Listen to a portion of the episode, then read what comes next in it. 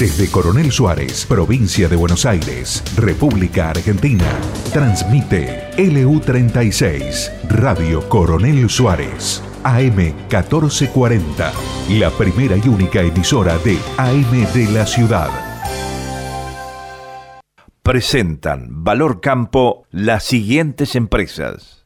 Achili Di Batista, Distribuidora Z, DS Hermanos, Tinago Alimentos Balanceados, Martín y Alonso, Regar Suárez, Camagro, Premín, Lázaro Silajes, Cuatro Huellas, Pisano Cargas, Tribor Agro, Los Sauces, Contratistas Rurales de Federico y Matías Fur. Y la Barraca de Coronel Suárez.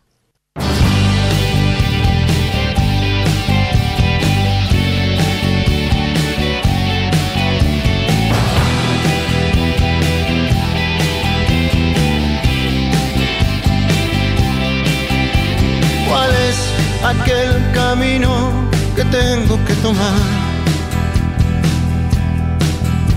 Si solo hay un destino al que puedo llegar.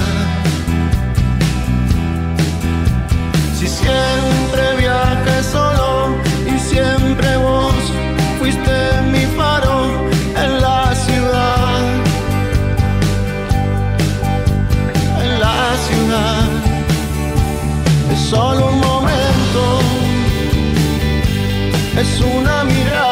saber cuál es el camino. Y así nada más, es solo un momento, es una mirada hacia atrás. Yo quiero saber,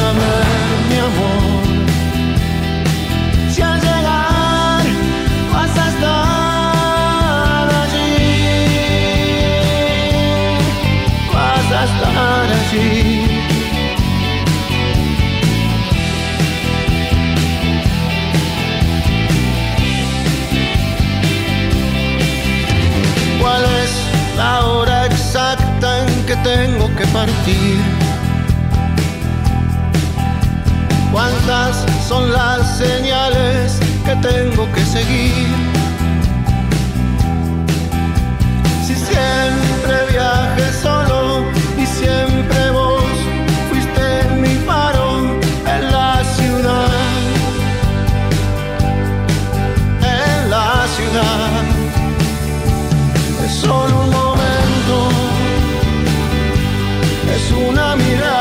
saber cuál es el camino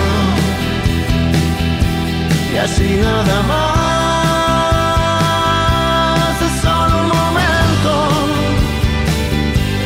es una mirada hacia atrás.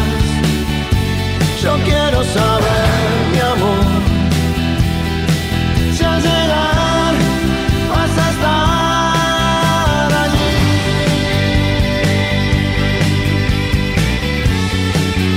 Hola, hola, hola, ¿cómo le va a todos ustedes? ¿Cómo están? Aquí en una nueva emisión de Valor Campo, aquí desde la M1440 FM 100.5 y por streaming www.valorcampo.com o radiocoronelsuárez.com.ar. Aquí desde la LU 36 entrando al 12 mes eh, desde que estamos en el aire. Esta opción, Valor Campo, eh, esta opción de construcción del ser, hacer y emprender. ¿Cómo estás Lola? ¿Cómo estás vos?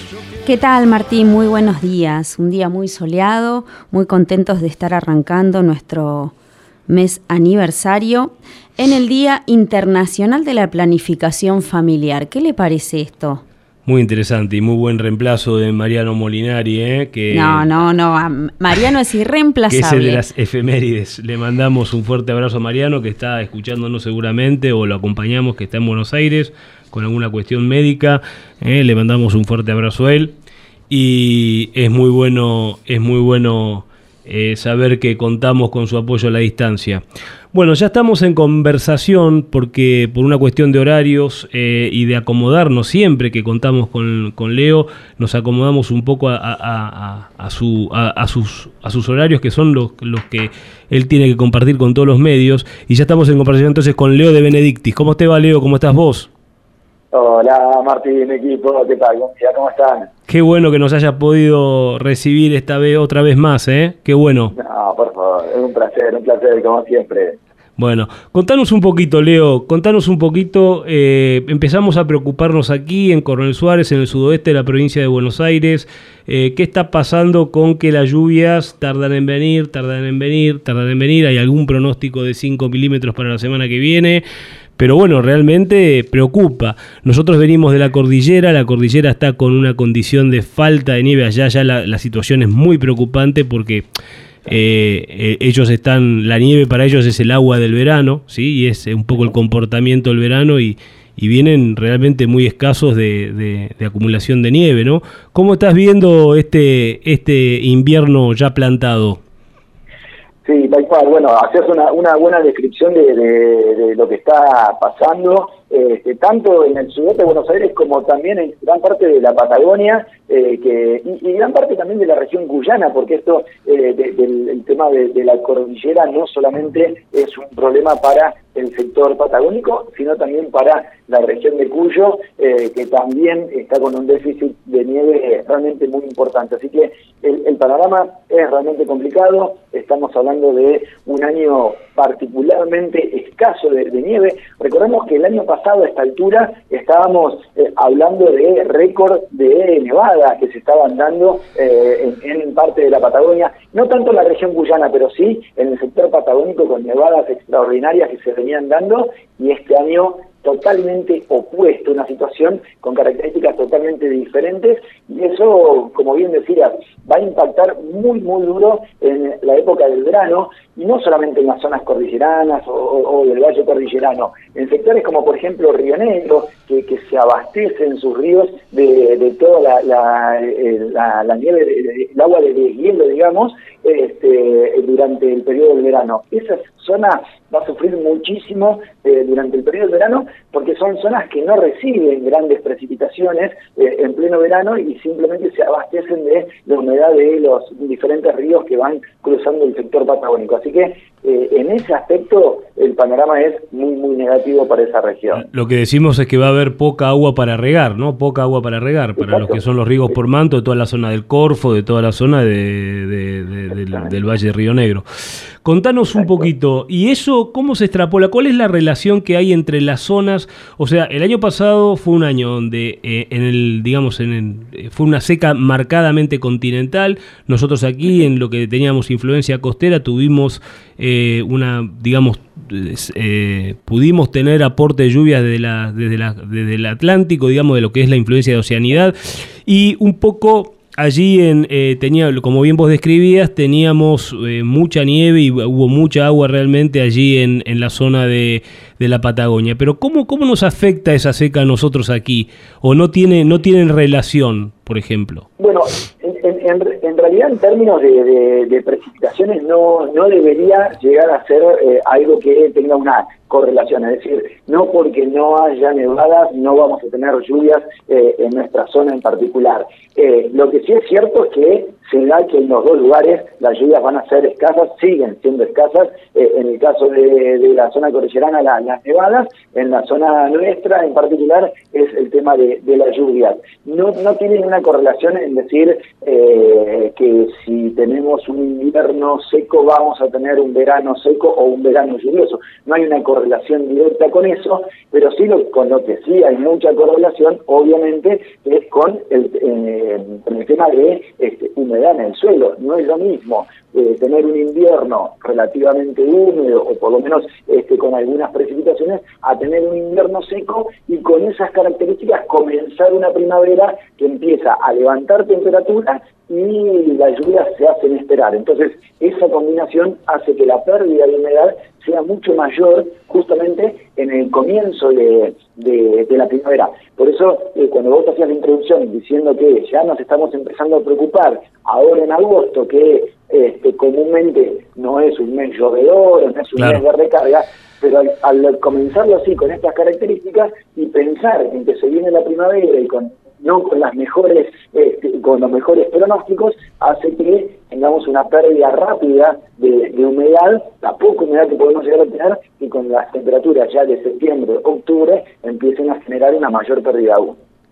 Claro, exactamente. Eh, nosotros aquí la última precipitación franca que tuvimos fue durante, eh, aquí en la zona del sudeste, fue durante el mes de mayo. Es decir, que estamos a 60 días, 70 días visto de esa precipitación. Entonces, como bien vos decís, los ambientes que están sometidos solamente a agricultura, eh, sí, hay humedad en el perfil, hay humedad en el suelo, digamos, hay una humedad todavía resiliente, pero eh, cuidado con lo que es ganadería, ¿no? Nosotros somos una zona muy mixta, ¿sí? Con características muy mixtas. Eh, pero bueno, ¿cómo ves? Entonces, ¿cómo ves la salida de este agosto? Ya sabemos lo que es el mes de agosto. ¿Cómo ves la salida de este agosto? Y pensemos en un septiembre y un octubre, que ahí sí no podemos fallar, ¿no? ¿Cómo lo estás viendo? Bueno, el, tema es ese, que el, momento en donde ya las condiciones empiezan a apretar un poco más, eh, empecemos a depender de lo que mencionabas antes, de, esta influencia con el océano. Eh, en nuestra zona en particular, estar hablando del sudeste de, Buenos Aires, o toda la franja sur de, Buenos Aires, que tiene un cierto eh, balance ahí con el tema de, del Atlántico, de todas maneras, al presentarse un año con características secas, eh, como ha sido todo el invierno y como se espera que sea la primavera, todavía hace que la preocupación esté latente y eso nos va a seguir acompañando durante prácticamente toda la primavera. Y lo que sí se está viendo eh, fundamentalmente, y quizás es eh, uno de los temas principales con el tema ganadero, es que la llegada de la primavera se ve muy retardada. Es decir, eh, comúnmente uno tiene muy asociado el mes de septiembre como que es el mes en donde empiezan las lluvias. Bueno, eh, más o menos, eh, porque en realidad empiezan más sobre el mes de octubre y no tanto en el mes de septiembre, pero de todas maneras lo que se está viendo este año en particular es que se está atrasando esa llegada de la primavera. Cuando hablamos de primavera eh, estamos hablando ya de un contexto un poco más húmedo, en donde el viento norte aporta humedad y no calor solamente, entonces ese tipo de condiciones no se está viendo de manera temprana y eso es lo que más está preocupando, porque si salimos de un invierno sin muchas lluvias, en donde la evaporación es poca porque las temperaturas son relativamente bajas, pero cuando entramos en el periodo de septiembre-octubre, que empieza a levantar la temperatura y las lluvias vienen retrasadas, es donde empieza a preocupar la, situación y ese panorama que se está planteando para esta próxima primavera. Pero vos sabés que, sin embargo, Leo, eh, es como que está todo muy corrido, ¿no? Porque vos fijate lo que fueron el mes de abril, que generalmente algo de frío traía, el mes de mayo, y acá empezó a ser frío, te diría que en julio fue un mes frío, frío, frío. O sea, realmente es como que viene todo el esquema de reacción de las estaciones eh, de las estaciones corridas. Eh, ¿Hay alguna característica puntual? La otra vez voy a decirte algo que puede ser una burrada o no, pero lo escuché, algo de, que habían detectado una inclinación en el eje de la luna. ¿Vos que, sabés algo de eso? O, pensás que esto puede ser algo que se da normalmente a través de los años, que se corran siempre un poco las, las estaciones como lo veníamos observando? Sí, yo en realidad eh, me inclino más por el tema de, lo que es la variabilidad interanual, es decir, eh, podemos tener un año en donde eh, se acentúe más una situación que otra y, después se puede volver a, recuperar la situación pasada. Yo creo que esto de la, variación entre un año y el otro, bueno, se, se, empieza a notar de manera muy marcada y sobre todo en los años que son más bien secos, es donde más se nota esto de la variabilidad eh, porque fíjate, vos, vos recién escribías lo que fue mayo, lo que fue abril, y en realidad el mes, el mes frío fue julio, pero si analizamos cómo fue julio, también tuvimos momentos de, temperaturas muy altas. el, el, cierre de la primera quincena eh, fue, fue con temperaturas realmente de, primavera. Y ahora en el mes de agosto, que empezamos con valores bajos el, el, fin de semana, que ahora ya se están recuperando, esta misma semana vamos a tener valores muy altos y, y después vuelve a caer la temperatura. Entonces hay mucha variabilidad y eso comúnmente viene asociado con esto de años más más tirando a secos. Y los eventos de lluvia, como se dan de manera más errática, también generan esto de, mostrar eh, mucha variabilidad. Vamos a notar que eh, quizás eh, alguna semana en particular, no tanto de agosto, pero sí ya de septiembre, vamos a tener un pulso húmedo importante, pero que va a durar solo una semana y son esos esos momentos los que eh, eh, nosotros como productores tenemos que tratar de aprovechar, ¿no? E, ese momento de, lluvias que lo vamos a tener muy esporádico a lo largo de, este, los diferentes meses. Entonces, esos son los momentos críticos que te diría que nos van a, brindar este, el periodo de la primavera y el periodo de verano.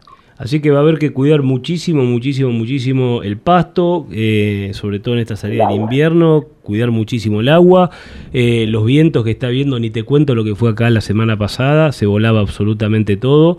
Eh, y otra de las cosas que es una característica también que está ocurriendo es una extrema, mucha amplitud térmica. ¿Eso también es característico de un clima más seco, Leo? Sí, Tal cual, tal cual. La humedad siempre es un este, como un atemperante, un atemperante. Exactamente, exactamente, esa es, la, esa es, la, palabra. Eh, genera menor variabilidad térmica y bueno, los años secos, eh, ya cuando empezamos a tener este tipo de condiciones, eh, es como que cuando, hablas con, con alguien que, que, vive de, de, esto, de, sentir el, tiempo, ya, ya empieza a sentir esa situación.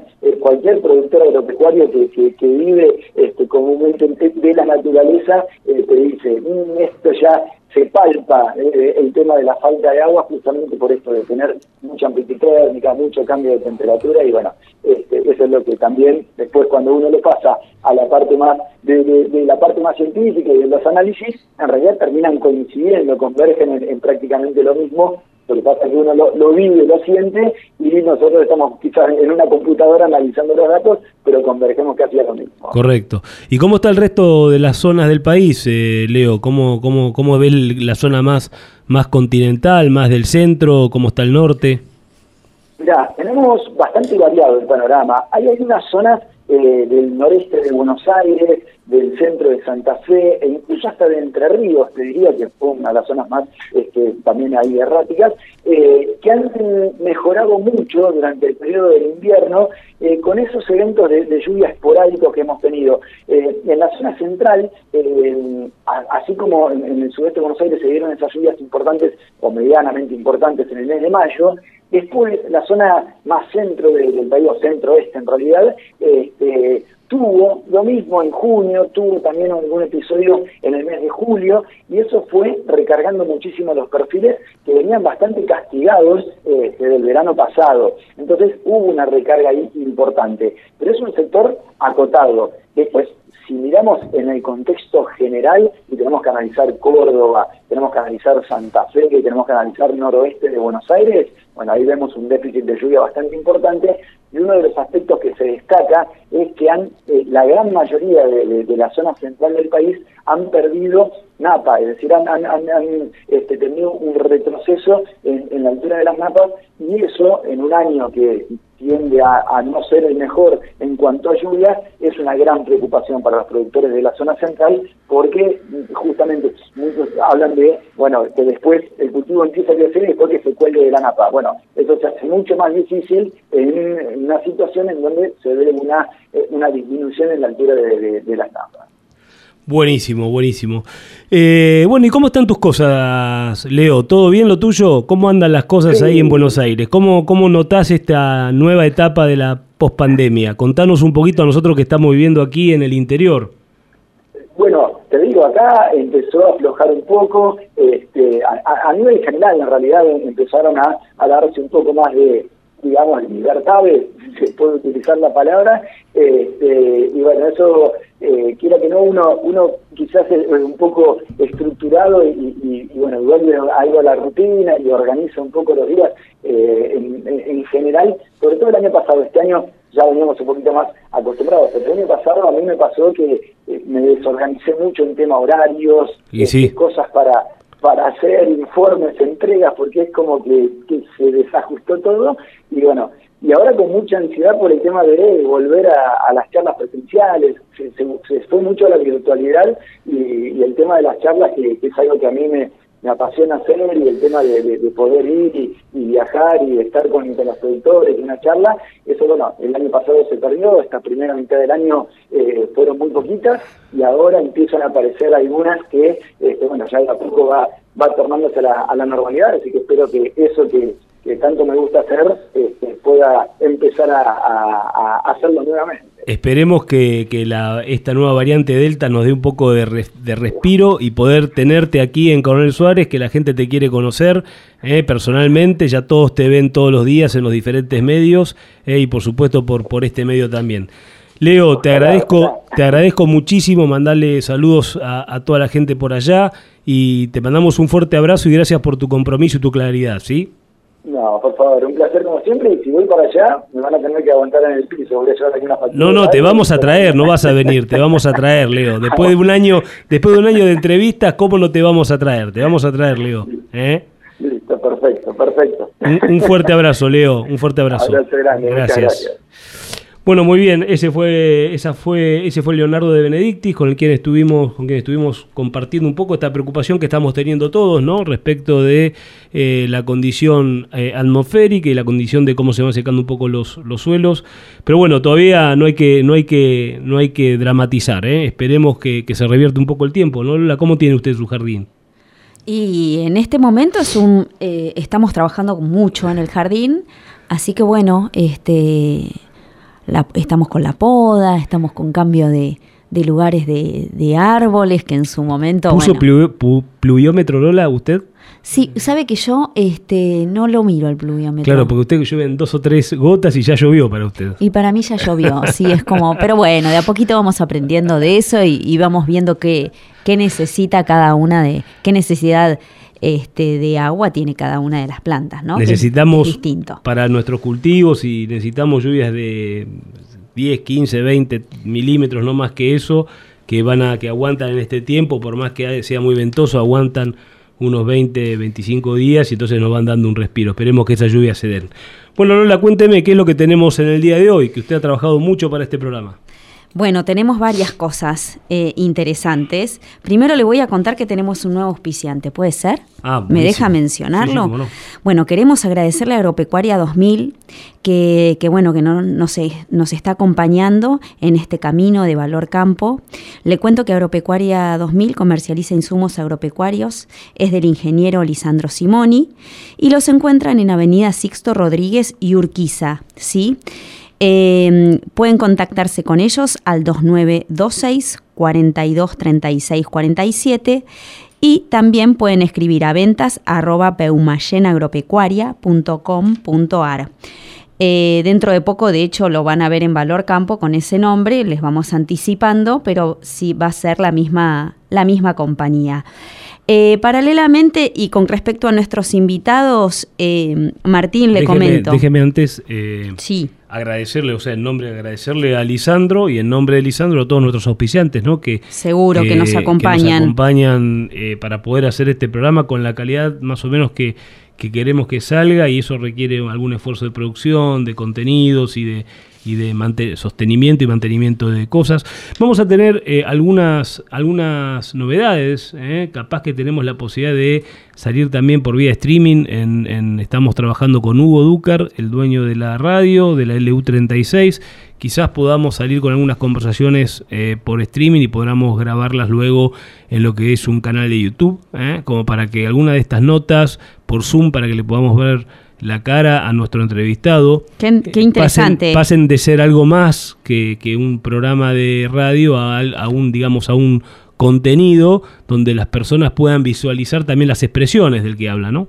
Perfecto, sería buenísimo y aparte eh, me imagino que todo esto tiene que ver con el mes aniversario, va a haber sorteos, va a haber varias cosas este mes, ¿o no? Eh, sí, eh, sí. Dudo ahí, ¿qué pasó? hay, que, hay que trabajarlo, trabaje, trabaje usted, trabajemos todos y le metemos, ¿cómo no? Bueno, entonces vuelvo nuevamente a, a comentarles sobre los invitados que tenemos hoy. Buenísimo. En un ratito vamos a tener a Marichu Seitún. Marichu es una psicóloga muy reconocida, es especializada en orientación a padres, ¿sí? Y justamente eh, estamos en comunicación con Marichu hace, hace más o menos un mes eh, y la idea es hablar con ellas em, no sobre las secuelas exclusivamente que está dejando esta pandemia, sino en qué podemos hacer eh, para trabajar con nuestros hijos, cuál puede ser nuestro aporte, cuál nuestro compromiso socialmente, etcétera, etcétera, Em, ya que necesitan más que nunca eh, la contención familiar. Eso por ese lado. Y luego vamos a tener una entrevista eh, muy interesante con Jorge Borgen y con Marcelo Castelli. Jorge Borgen hace aproximadamente 10 años fundó eh, una, una empresa que se llama Gestiones Solidarias. Y justamente el desafío de esta empresa es incorporar a personas en situación de vulnerabilidad para construir futuro. ¿sí? Eh, es como que hay un abanico de gente que directamente no se la tiene en cuenta a la hora de eh, realizar búsquedas laborales. Ellos justamente se especializan en rescatar esas personas, muchas en situación de calle, y darles realmente eh, el apoyo laboral, la búsqueda laboral y reinsertarlos en lo que es el mercado del trabajo.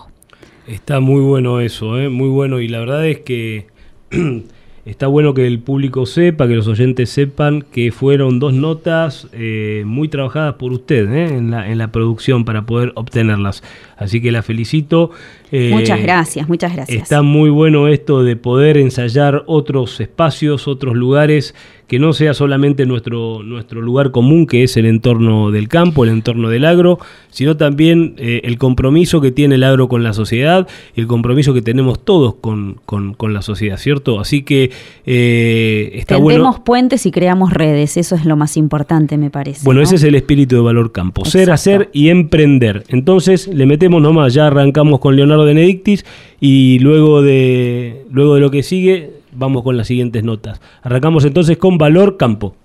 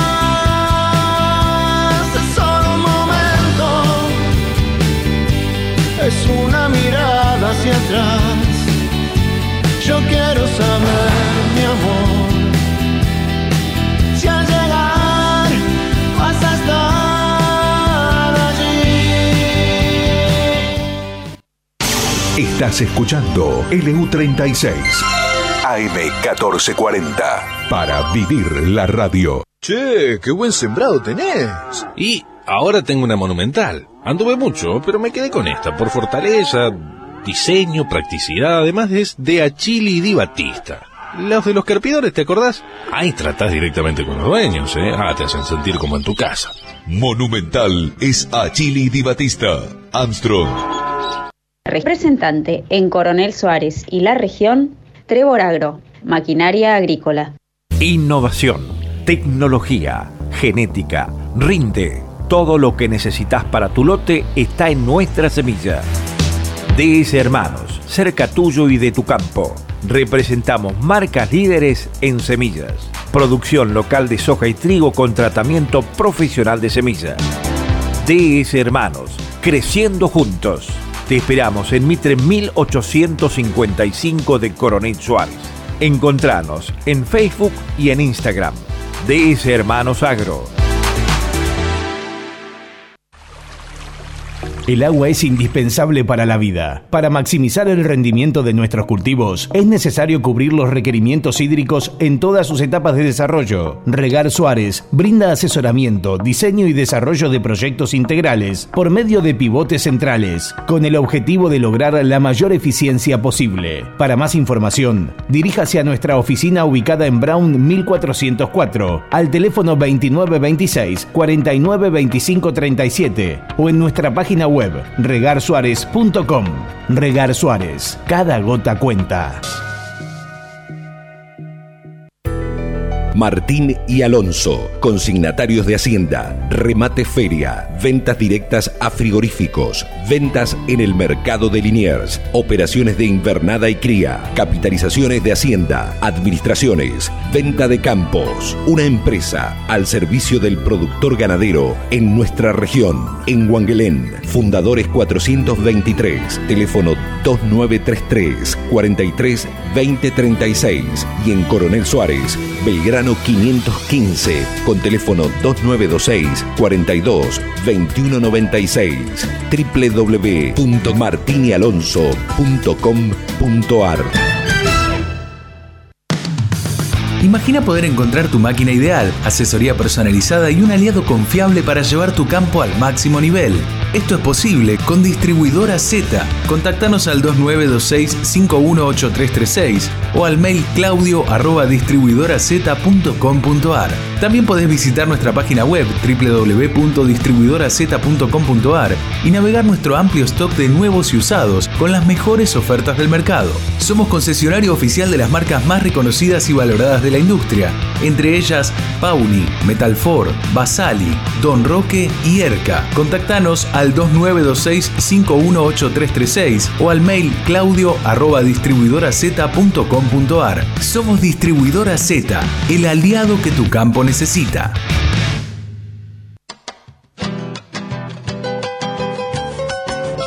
Estamos en temporada de reservas con mucho potencial de pasto. Roberto Lázaro Silajes le ofrece el servicio más barato para almacenarlo. Realice silajes, es el costo más bajo de todas las reservas forrajeras. Realizamos silo embolsados y pisados. Dos embolsadoras con túnel para bolsa de 9 y 10 pies Contamos con dos equipos de picadoras clase Jaguar y cabezales varios para sus distintos usos. Ensilamos pasturas de gramíneas y leguminosas, ideal para rodeo en general y recría de terneros. Avena, trigo, triticale y otros cereales perfectos para fibra en cualquier engorde. Cebada, el preferido de los tamberos por su proteína y el enganche de energía, ideal para terneros de destete. Nuestra central, ubicada en Coronel Suárez, oficina en agronomía de granos directo agropecuaria. Dirección, colectora doctor Raúl Alfonsín, 1363. Rotondas, Ruta 85 y 67. Teléfonos, WhatsApp 2926 40 20 82, oficina y 2926 40 0199, Roberto Lázaro. Pisano Cargas, con una trayectoria de 20 años en el transporte de cereales, oleaginosas y cargas generales, sirviendo a la producción argentina con mucho orgullo pionero en servicios agropecuarios en el embolsado y extracción de granos en silo bolsas y el traslado de rollos de pasto, con un equipo para 30 unidades más el servicio de carga y descarga de los mismos. Pisano Cargas, oficina comercial en las eras 698, con atención personal a los celulares. 2923 697 651 y 2926 418103 sin límites de horarios.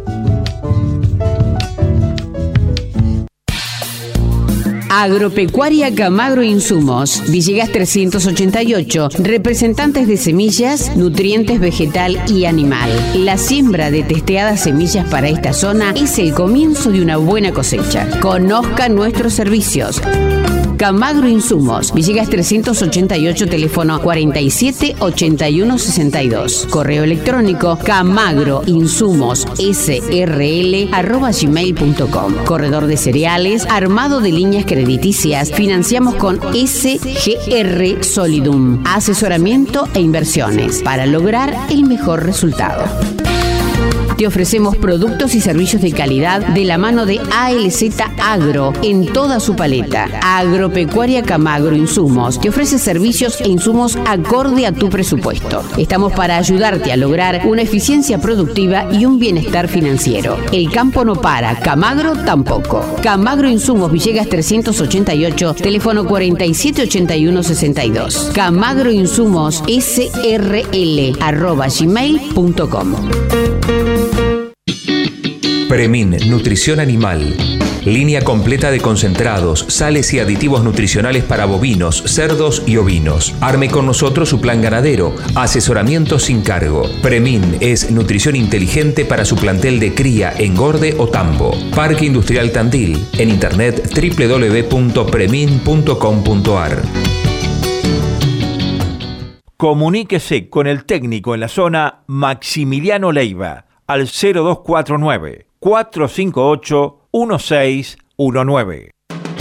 Tinago, alimentos balanceados, animales bien nutridos, alimentos balanceados, concentrados proteicos, expeller de soja y aceite de soja, línea de productos bovinos, ovinos, equinos, aves, cerdos y conejos. Transforme su grano en kilos de carne, litros de leche o genética con máxima eficiencia. Tinago, alimentos balanceados, calidad certificada en nutrición animal. Visite nuestro sitio web www.tinago.com.ar.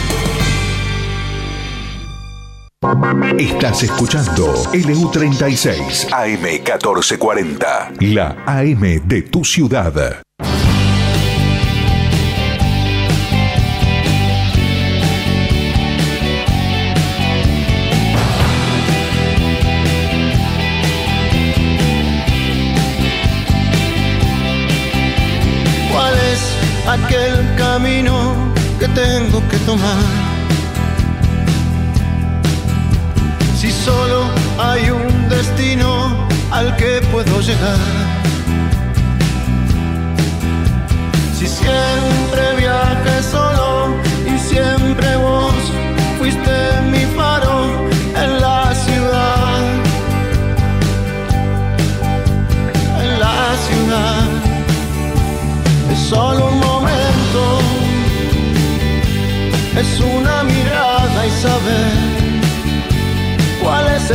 Bueno, estamos en conversación con José Antonio Alonso. Hola José, ¿cómo estás?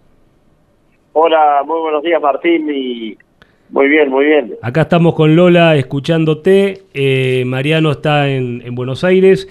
Bueno, déjame presentarte, José Antonio Alonso. Eh, todos lo conocen seguramente, pero para los que nos escuchan en, en, digamos, lejos en Buenos Aires, es el titular de la firma, uno de los titulares de la firma de Ma- eh, Martín y Alonso, eh, uno de nuestros auspiciantes también, eh, a cargo de, digamos, de gran movimiento de remates aquí en la zona del sudoeste, ¿no? Tenemos en, Guam- en Coronel Suárez y Guaminí, ¿no? Sí, correcto, correcto. Sí, este mes eh, nos toca remate feria en los tres lugares. Qué bueno, qué bueno. ¿Y cómo está, cómo está el movimiento? Un poco la idea de llamarte era, eh, digamos, relacionar esta nota, José, con una entrevista que le hiciéramos hace muy pocos instantes a Leonardo de Benedictis, donde estamos hablando de que hay que cuidar el pasto, donde la verdad es que aparece, va- aparece como que va, va a venir una primavera un poquito dilatada en el tiempo eh, y con, con- con nada de agua sobrante, o sea que va a ser una, una primavera lenta en el arranque. Entonces, ¿qué, ¿qué sentís vos, qué percibís vos de la sensación de la comercialización, que estás en contacto diario con todos los ganaderos? ¿Cómo estás viendo vos este tema, no? ¿Cómo estás viendo la oferta forrajera en este momento respecto de tus clientes? Bueno, en general se habla de que eh, se ha achicado bastante, se ha achicado bastante la oferta forrajera, eh, si bien se observan, este, eh, hay muchos hilos de autoconsumo en la zona, Sí. eh, los animales están realmente, eh, hay mucho animal con autoconsumo, comiendo silo. Ajá. Silo de planta, silo de planta picada estamos hablando, ¿no? Silos de maíz, silos de Correcto, sorgo. Ujú. correcto. Una técnica que de llegó para, para quedarse, José, o sea, la ves mucho más instaurada en los últimos años. Y yo se observa cada vez más, se observa cada vez más, este, entonces eso ayuda a pasar el invierno, Claro. eh, pero bueno, lo que se está viendo también hay mucha hacienda eh, terneros que la gente no lo ha vendido por el tema de la inflación y eso, y es muy posible que cuando quieran liberar los campos para la agricultura, eh, haya bastante oferta de animales de invernada este, en el mes de fin de marzo hasta fin de septiembre. Se está calculando que va a haber una oferta, no sé si importante, pero de gente que no va a querer dar- no va a querer darle maíz porque está caro Claro. Y bueno, prefiere vender. eh, O sea que vos ves- Si no tiene maíz, tiene que salir a comprar y, y si lo tiene el maíz, por ahí prefiere vender el maíz por un lado y el ternero por sí, el sí, otro, ¿no? correcto. Vos ves lo que queda de agosto y septiembre con una gran oferta de invernada. ¿eh? Y hoy, si comparamos los valores de la invernada con los valores de, la, de los vientres eh, eh, o del gordo inclusive, o sea, el valor de la invernada con el valor de, su, del- del- de lo que lo produce, que es el vientre, y el valor del gordo, ¿por qué eh, uno debería decir que está tan alto, ¿no? Porque es un refugio de valor más rápido, porque uno tiene una, la sensación de que tiene una caja más rápida para mover, que con un vientre no le pasa, y el gordo es meterse en una camisa de 11 varas, porque nunca sabes eh, cuál es el mejor precio para venderlo. ¿Cómo estás viendo eso? Eh, ¿Entendés lo que quiero eh, preguntarte? O sea, el- el- de repente tenés lo que produce el ternero en un valor que creo que comparada- comparado con lo que vale el kilo de ternero es- está económico. Y lo que eh, el, el- el producto final del ternero, que es el gordo, de alguna manera está muy por debajo de los valores de relación normales de insumo producto.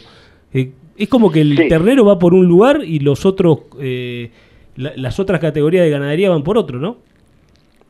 Sí, yo creo que el productor se está resguardando, o sea, vende una jaula de gordo y, y quiere reponer el número a cualquier precio, eh, no evalúa, quiere mantener el número de animales en el campo eh, y por eso también no hay tanta oferta de terneros, porque si vos ves en el año ha sido, eh, no, no hubo nunca una sobreoferta.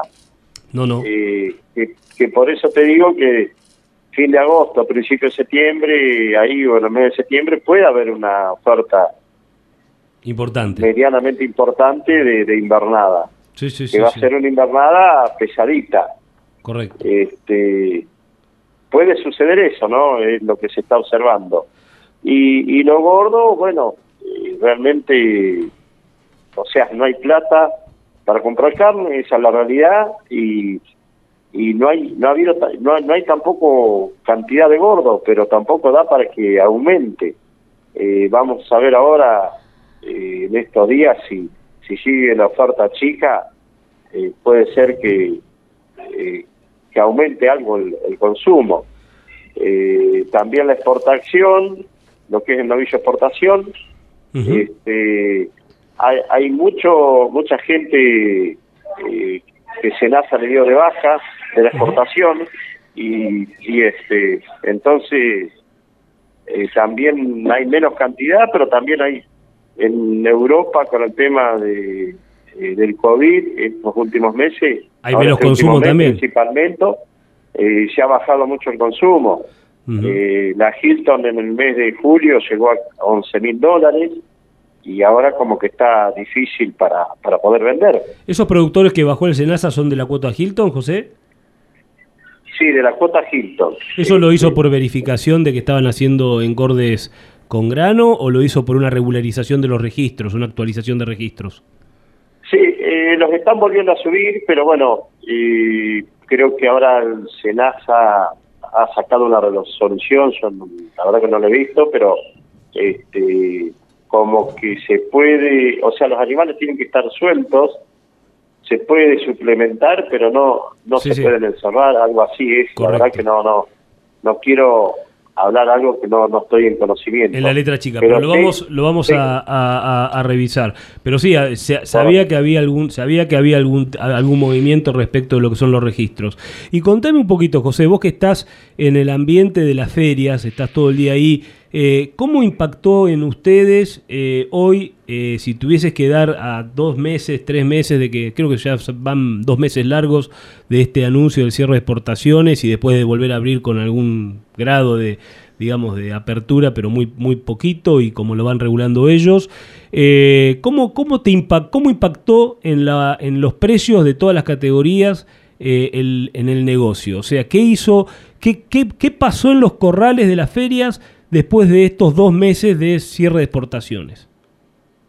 Y bueno, eh, impactó como ser eh, en el consumo, digamos, lo que es novillo, vaquillona, liviana, eh, se tranquilizó, eh, también el novillo más pesado, también mucha carne que iba a la exportación se volcó al consumo, hubo un montón de factores que influyeron para que eh, se perdiera la agilidad de venta esa que veníamos trayendo. La categoría vaca, por ejemplo, ¿cuántos cuántos y bueno, cuántos cuántos pesos vaca- retrocedió, qué porcentaje retrocedió en su valor? Mira, la vaca gorda, que se, la vaca especial, digamos, que se venía vendiendo a, a 145 pesos, eh, esa vaca bajó 10 pesos, 10, 15 pesos bajó, Ajá, lo que es la, 7%. la mejor vaca, ¿no? Después tenés la vaca carnicera, digamos, la intermedia, a lo mejor esa se resintió unos 20 pesos, y, y bueno, y después este lo que es el- la manufactura y la conserva, eh, la conserva se resintió muchísimo, 30, 40 pesos, este, eso se resintió muchísimo y, y la manufactura también fueron las dos más castigadas. Y el productor, el productor eh, criador, que es tu cliente al que vos conocés bien, ese criador que viene y se sienta con vos porque no solamente sos una opción de comercialización, sino que también charla respecto de cómo seguir adelante con el negocio, qué hacer, qué no hacer, qué categoría vender. ¿Vos pensás que ese productor que antes tenía esa vaca de refugo para poder hacer caja y poder sostener un poquito más el ternero, en esta condición y con el sostenimiento de esta medida durante dos o tres meses, ¿va a estar un poco más desplatado? ¿Eso va a impactar? ¿Va a generar que esto que veíamos de que los terneros salían más pesados a las ferias eh, va a venir para atrás? ¿Cómo lo ves eso? Mira, eh, hubo gente que por ahí aguantó un poco, eh, ahora, eh, digamos, la, la conserva se fue de, de 80 a 100 pesos, aumentó 20 pesos. Eh, hubo gente que aguantó, hubo gente que decidió por problemas que estamos teniendo ahora del pasto, eh, para que decidió venderla sí o sí. Y yo creo que no, eh, no se va a llegar a sentir tanto, si bien se siente, pero gran porcentaje se había ido vendiendo, porque la gente al tener buen valor y engordar bien la vaca, a lo mejor este, la largaba una vaca encarnada y la vendía a 130 pesos, y si para lograrlo el precio de 145, tenía que darle mucho campo y eso, entonces la fueron sacando, o sea, medio como que se venía anticipando, eh, como tenía buen valor y eso, este, se, se anticipó eh, la salida de la vaca. Claro. Entonces yo creo que no ha quedado tanta cantidad. Claro, mirá qué buena razón, Este, mirá vos. Claro. eh, sí, sí, yo creo que fue así. El ¿eh? productor cuando vio que esa categoría improductiva tenía, tenía valor, la sacó rápidamente, ¿eh? apelando a- al sentido común, seguramente. Correcto, correcto. Y, y este y hubo eh, también estuvimos un buen otoño que las vacas echaron kilos y eso y bueno entonces las fueron sacando, se anticiparon, digamos y viste antes del cierre de las exportaciones. Eh, si, nos hubieran cerrado las exportaciones dos meses antes, yo creo que hubiera sido más más complicado, más hubiera afectado mucho más. Una, y, te voy cerrando con una última pregunta, José. Eh, en, lo que se refiere a invernada, ¿cuál es tu comprador más fuerte? ¿Es el criador, el, el perdón, el invernador de campo, el filotero de Córdoba, eh, el filotero de provincia de Buenos Aires? Eh, ¿qué- ¿Cuál es ese comprador que sostiene eh, eh, estos valores? ¿Cuál es la característica de ese comprador? Bueno, eh, este último remate que estuvimos en, estos últimos momentos son algunos firloteros este, de en Córdoba. en estos problemas compraron bastante en Córdoba, de, del sur de Córdoba también, de La Pampa. y fue, yo creo que debe haber ido un 40, 50%, 50% del remate debe haber ido derecho a Firlot. Y lo otro fue a campo, gente que, que va vendiendo novillo pesado y va reponiendo. Este, Lo liviano a campo, Y- decís vos. Sí, sí.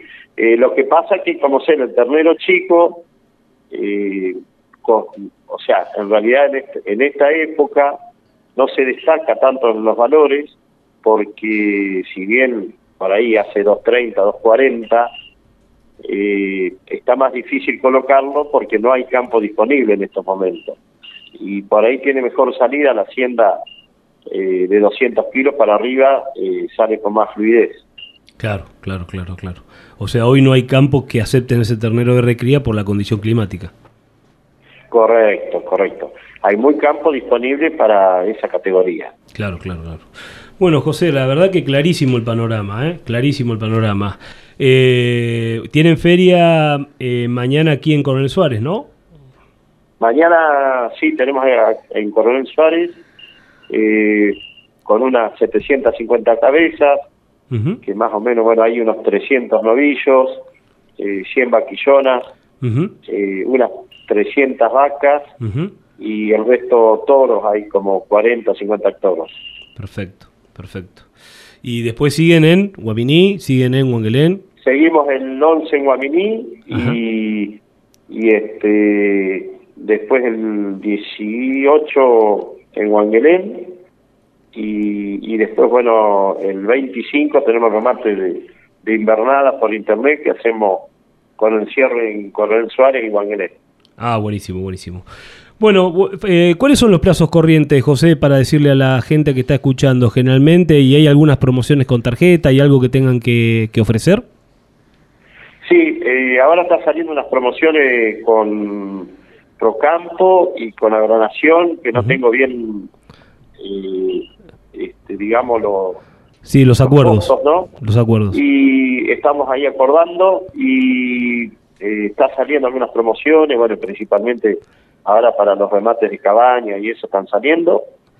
Y, lo- Y, los, bueno, los plazos corrientes a los que vende el, el productor es 30 y 60. Eh, La invernada con 30 y 60 días, Ujú. este, hay gente que para ahí, bueno, eh, por cuestiones, viste, de desconfianza y eso, que es lógico, quieren vender a 30 días nomás, este, por ahí con 30 y 60 camina con más fluidez. Pero, Se resiente mucho el precio, ¿no? Cuando van tan duros a los 30 días, ¿no? Eh, sí, sí, sí, se resiente un poco, pero bueno, también hay gente que compra 30 días. Este, Por ahí hace un peso más con 30 y 60. Sí, sí. Bueno, José, muy amable, muchas gracias. La verdad que ha sido un panorama bastante, digamos, muy, muy completo de lo que, de cómo, de cómo está hoy, desde la, de- digamos, la visión del sector comercial respecto a la ganadería en esta situación, digamos, de ya asentados en el invierno. Queríamos tener esta visión tuya, ¿sí? Bueno, ya muchas gracias y, y bueno, eh, felicitar a, a todo el equipo de Valor Campo, que realmente que es un programa que se está insertando cada día más. Bueno, muchas Este, gracias. Y bueno, un gran saludo a toda la audiencia y, y a disposición para cualquier consulta. Un fuerte abrazo y saludos al equipo, José. Nos estamos viendo. Bueno, muchas gracias Martín y saludos a Lola. Gracias, gracias José, aquí estoy. Lola, cuando se trata de ganadería, participa poco, José. no le gusta. Bueno, Un fuerte abrazo, cuídate. Muchas gracias. un, un abrazo. Gracias igualmente Martín. Bueno, muy bien. Queríamos tener esta conversación con José Antonio, específicamente porque, digamos, creemos que, que también la visión de quien comercializa las haciendas y es el que tiene mayor contacto con el productor ganadero y el que está viendo eh, cómo, cómo va evolucionando la situación de los campos, eh, con, como un termómetro en la comercialización, qué categorías son las que se están haciendo. Bueno, Lola, pasamos... A un tema musical en este momento. Muy bien, ¿Qué le muchas parece? gracias. ¿Cómo no? Adelante.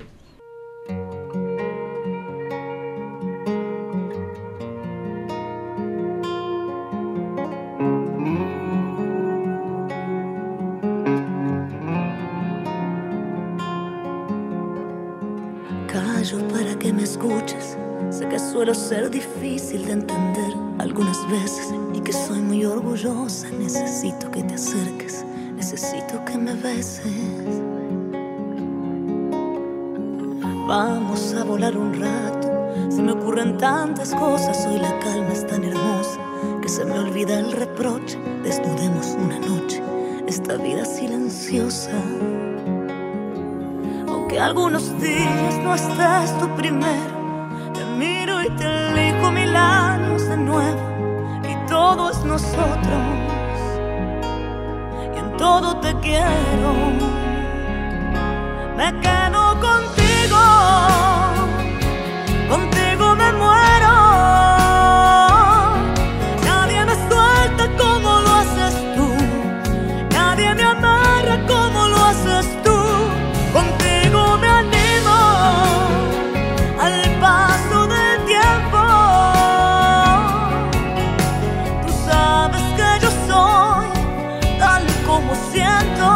aquí estamos, como ya les hemos comentado, con en comunicación con Marichu Seitún. Eh, vuelvo a comentarles, Marichu es psicóloga, es especializada en orientación a padres. Marichu, ¿cómo estás? Muy bien, gracias. Un placer estar conversando con ustedes. El placer es nuestro. Te agradecemos realmente nuestro, eh, tu aporte en este programa que, como te contábamos, está basado en construir, así que es realmente un placer tenerte aquí. Eh, Marichu, contanos, em, para darle un marco a esta charla, ¿cuáles son las secuelas que ha dejado esta pandemia en los niños y en los adolescentes?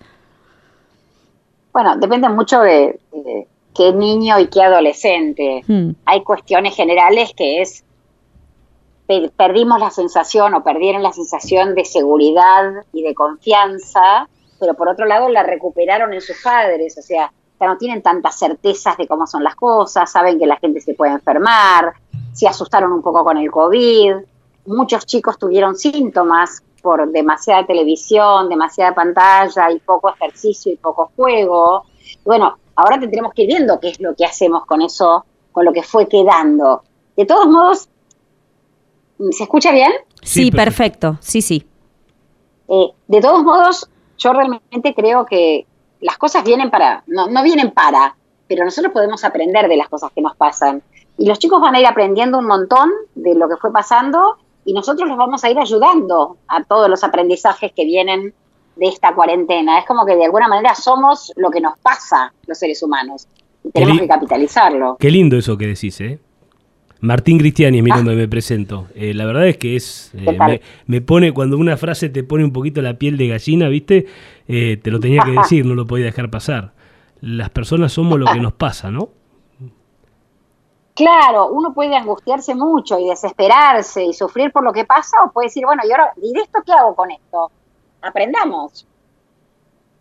Correcto. Y, contamos, contanos, Marichu, ¿qué podemos hacer nosotros como padres en esto de, este aprendizaje? En cómo, ¿Cómo podemos acompañar a estos chicos? Lo creo, creo que lo primero que tenemos que hacer nosotros es estar bien nosotros. O sea, no tener miedo, conversar con ellos de, de cuáles son las preocupaciones reales o sea, lo que he visto el año pasado es mucho que los chicos estaban asustados porque los papás estaban asustados. Si los papás estamos tranquilos, nos cuidamos bien, los cuidamos bien, les damos una información adecuada y lógica, las cosas van a ir mejor. Y para eso tenemos que informarnos. O sea, sé, un ejemplo puede ser lo académico. ¿Es gravísimo el retraso académico? Es gravísimo en los niveles sociales bajos, en que los chicos no tuvieron contacto con el colegio durante un año y medio. En los medios sociales, en que los chicos sí tuvieron contacto con lo escolar, y sí va a haber cosas que recuperar, pero no es el fin del mundo, ni se les arruinó la escolaridad a los chicos. Entonces, si nosotros mantenemos la calma y desde esa calma les tendemos la mano para sus dificultades, que pueden ser sociales, pueden ser académicas, pueden ser emocionales, hay chicos que quedaron con muchos miedos, pueden tener síntomas, pero sin dejarnos involucrar tanto en el sentido de no, estar asustados con lo que está pasando ni hiper preocupados, ese es el camino para ayudarlos. Marichu, como una persona especialista en este tema, eh, nos preocupa a, los que tenemos de alguna manera, hemos tenido en nuestra historia y, por lo que nos pasó la formación de tener una carrera universitaria, pensamos que tenemos un lugar en la sociedad eh, que, que, tiene que ver con el construir, ¿no? Eh, ¿Cómo ves? Eh, ya, veníamos con muchas crisis respecto de los chicos de bajos recursos, de, casa de bajos ingresos, personas que no han visto a sus padres trabajar. Eh, ¿Cómo ves que va a repercutir esta pandemia en, digamos, en los diferentes órdenes, por así decirlo, de ingresos? o sea, ¿qué, y qué conciencia hay en los padres al respecto, ¿no? Que están más preocupados quizás en el, en el, en, digamos, en llenarle la, la, panza a esos chicos que en lo que les pasa por la cabeza. Me preocupa un montón eso que decís, porque es verdad que los chicos, eh, el 80-90% de lo que aprenden es del modelo de sus padres. Correcto. Y si el modelo de los padres es un modelo de no trabajo, porque no es el no trabajo por vago, es no trabajo porque no hay nada para hacer a veces va a ser porque aprendí, porque ya me gusta que alguien me dé lo que yo quiero y, no hacer nada al respecto. pero está la otra gente que no tiene confianza ni esperanza de lograrlo. Entonces, realmente eso es grave, porque es una generación de chicos que está creciendo con padres que no tienen ni confianza, ni esperanza, ni posibilidad de hacer alguna otra cosa, sumados a las que no tienen ganas. Eso también existe. Sí, sí, también existen, por supuesto. Pero eso se arraiga muy fuertemente en los chicos, ¿no? Y es como que genera un círculo, digamos, de, no salida, ¿no? Eh, que va para, para adentro, ¿no? Sí, y en eso hay que trabajar, porque a esta gente que no trabaja hay que encontrarle la manera para que para dignificarla, para que tenga sentido, que no sea simplemente lo que recibo gratuitamente por nada, sino si podemos ir así, logrando que hagan alguna cosa a cambio de eso que reciben, los chicos también van a, van a sentir que sus padres se dignifican y, van a ver un modelo de un papá que se mueve para obtener esto que recibe. Correcto. Qué importante esta palabra que, dijiste de dignificar, ¿no es cierto? Cuál importante eh, es realmente y cuánto sentido tiene, tiene esta palabra. O sea, eh, creo que eh, en mi caso eh, el mayor sentido que, me ha dado mi padre es justamente ese de levantarse todas las mañanas para dignificar el trabajo, ¿no es cierto? Y, justamente pensando en esto es los valores de, la de una sociedad se van deteriorando en este, en este sentido. ¿Cómo ves este camino? A ver, yo estoy empeñada en que no, en que eso no ocurra. Siempre va a haber alguien en alguna zona o algún grupo donde se van a deteriorar, pero yo por lo menos desde lo mío estoy haciendo un esfuerzo enorme para que la sociedad no se deteriore y para seguir transmitiendo lo que sé a otras personas, para que lo puedan. Y creo que si todos nos movemos, si muchos nos movemos de esta manera, no tienen por qué deteriorarse, no podemos rendirnos ante la... Nada, es un hecho, se está deteriorando, dejo, no, hay un grupo de la sociedad que se está deteriorando, hay otro grupo que está trabajando para que eso no ocurra. En ese sentido, en ese sentido, Marichu, vos eh, has publicado algunas notas en el diario La Nación, por ejemplo, que yo estuve leyendo, donde hablas, eh, volviendo un poco a, lo que son los hogares de padres trabajando, que están eh, viviendo una, digamos, un tiempo excepcional, donde trabajan desde su casa, en teletrabajo, y en uno de tus artículos periodísticos hablas del valor de indicarles, de hacerlos participar a los chicos de los trabajos domésticos. Eh, ¿Nos podés explicar un poquito sobre eso? Eh, para los chicos es muy difícil ver a sus papás que se matan porque no se detienen, trabajan, cocinan, lavan la ropa y se ocupan. O sea, ellos están sintiendo y están muy cómodos, pero por otro lado sienten que hacen daño a sus papás y les hace mucho bien colaborar. Entonces, mientras colaboran no se aburren, mientras colaboran no están en la pantalla, no ven televisión, y todo esto parece que es muy beneficioso para ellos y eso es una de las cosas buenas que podemos sacar de esta cuarentena. Que los chicos se comprometan un poco más en los temas de la casa y no que los temas de la casa sean solamente de los adultos, sino de los chicos. Y ojalá esto quede para más adelante, que no sea solamente en la cuarentena, sino que más adelante sea igual, o por lo menos un poco parecido. Vos sabés que cuando yo leía ese artículo me acordaba de que yo tenía tareas programadas en mi casa, ¿no? Y, y, de alguna, yo tengo 49 años ahora, ¿no? Y de alguna manera ah. eh, me, hizo recordar ese tiempo de infancia eh, y hoy vemos que los chicos capaz están saturados de un montón de actividades extracurriculares, o sea, por fuera del colegio y por alguna razón eh, es como que la casa les pasa por el costado, ¿no? Eh, y el sentido ese de colaboración intrafamiliar eh, se pierde un poco. creo que la pandemia puede, pudo haber sido, digamos, bien, bien entendida, pudo haber sido un, lugar donde volver a recrear esos, esos valores, ¿no? O sea, como poner un freno hacia el pasado, poner un freno hacia el pasado y volver a una vida más intrafamiliar que genere también un espíritu más de colaboración, ¿no? Sí, porque además, al, no haber actividades extraescolares, eh, me parece que los chicos empezaron a aburrir. Entonces, está buena esta idea de volver a aquellas viejas maneras. Y yo realmente creo que no vamos a volver al ritmo de vida que estábamos teniendo. Bueno, ustedes están en el interior. Claro, es, otro, es otra realidad. Más tranquilo que el de Buenos Aires. Pero esa cosa loca de ir al colegio hasta las 4 y después tener actividades extraescolares todos los días, no tenía mucho sentido era una sociedad de consumo que nos venía vendiendo piedritas de colores, eso era beneficioso para los chicos. Los chicos también tienen que estar en su casa y tienen que no hacer nada y tienen que cocinar una torta. y tienen que estar haciendo ocio creativo de alguna manera. Y en este año y medio creo que pudimos ver el valor de eso, si tuvimos suerte, otros no lo vieron, pero creo que las cosas no, pueden ser iguales. Levantar, levantar, levantar una piedra ¿no? O levantar un adoquín y ver lo que hay debajo de ese adoquín, ese universo que hay debajo del adoquín, ¿no? Creo que hemos, digamos, eh, los chicos han perdido de alguna manera, eh, digamos, no, no, sé, no sé si la han perdido, es, una, es un juicio, han, de alguna manera tenemos que volver a, reencontrarlos con esa capacidad de observación de los espacios, de los lugares, ¿no? O sea, desarrollar esa capacidad de observación. Y me parece que también es un trabajo de los padres. Vos decías en esa nota que eh, para los padres a veces es más fácil no explicarles y hacerlos, eh, hacer las, tareas ellos, ¿no? Pero que estaba bueno dedicarle un tiempo a explicárselos para que ellos puedan hacer su propio esfuerzo. Claro, porque, a ver, por un lado lo hacen peor, más despacio, y entonces no dan ganas de pedirles ayuda. Pero la idea de ser un hijo y decir sé hacer la cama, o yo soy buen colaborador para cortar el pasto, a mí me parece que volvemos a la palabra dignificar. Ellos también se sienten valiosos e importantes y no, no están este, chupando la teta de la vaca o, el, del toro papá o mamá. Eh, no, ellos también son parte de esta sociedad familiar y de este grupo y de este equipo. Y me parece que está muy bueno eso. Eh, a mí me encantó en, en, una de tus, no recuerdo en este momento, porque realmente estoy leyendo por un lado Latentes, que es uno de tus libros, y he leído algunas notas tuyas, y en, un, eh, en, en, uno de los párrafos vos hablas de esto de que el padre muchas veces reacciona, ¿no? Eh, y hablas de esto de respirar profundo y, y, reflexionar sobre qué le vamos a transmitir, cómo se lo vamos a transmitir.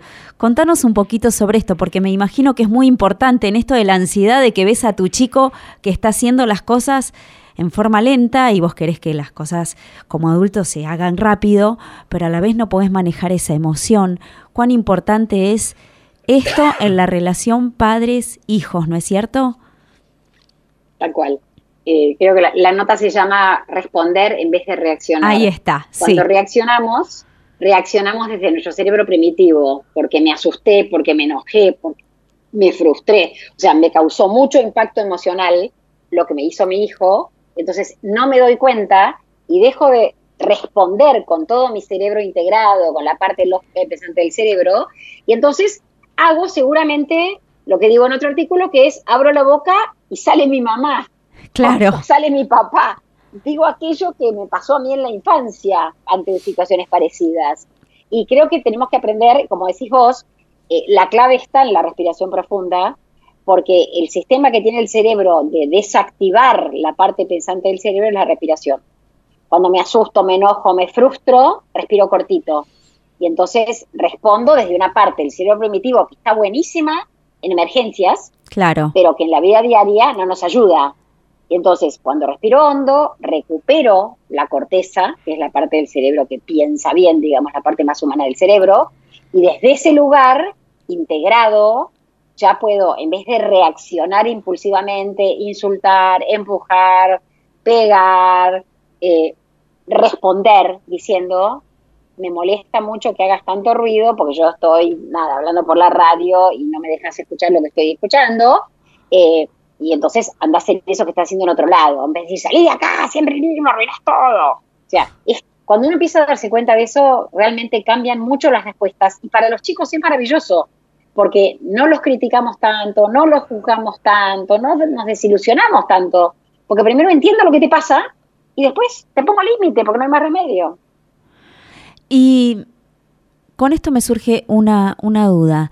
Eh, ¿Cómo linkeas esto con el tema de, poner los límites, porque muchas veces ponemos los límites a partir de, em, de un ceño fruncido, de levantar un poquito la voz, que en muchos casos tiene que ver eh, con nuestro cerebro primitivo.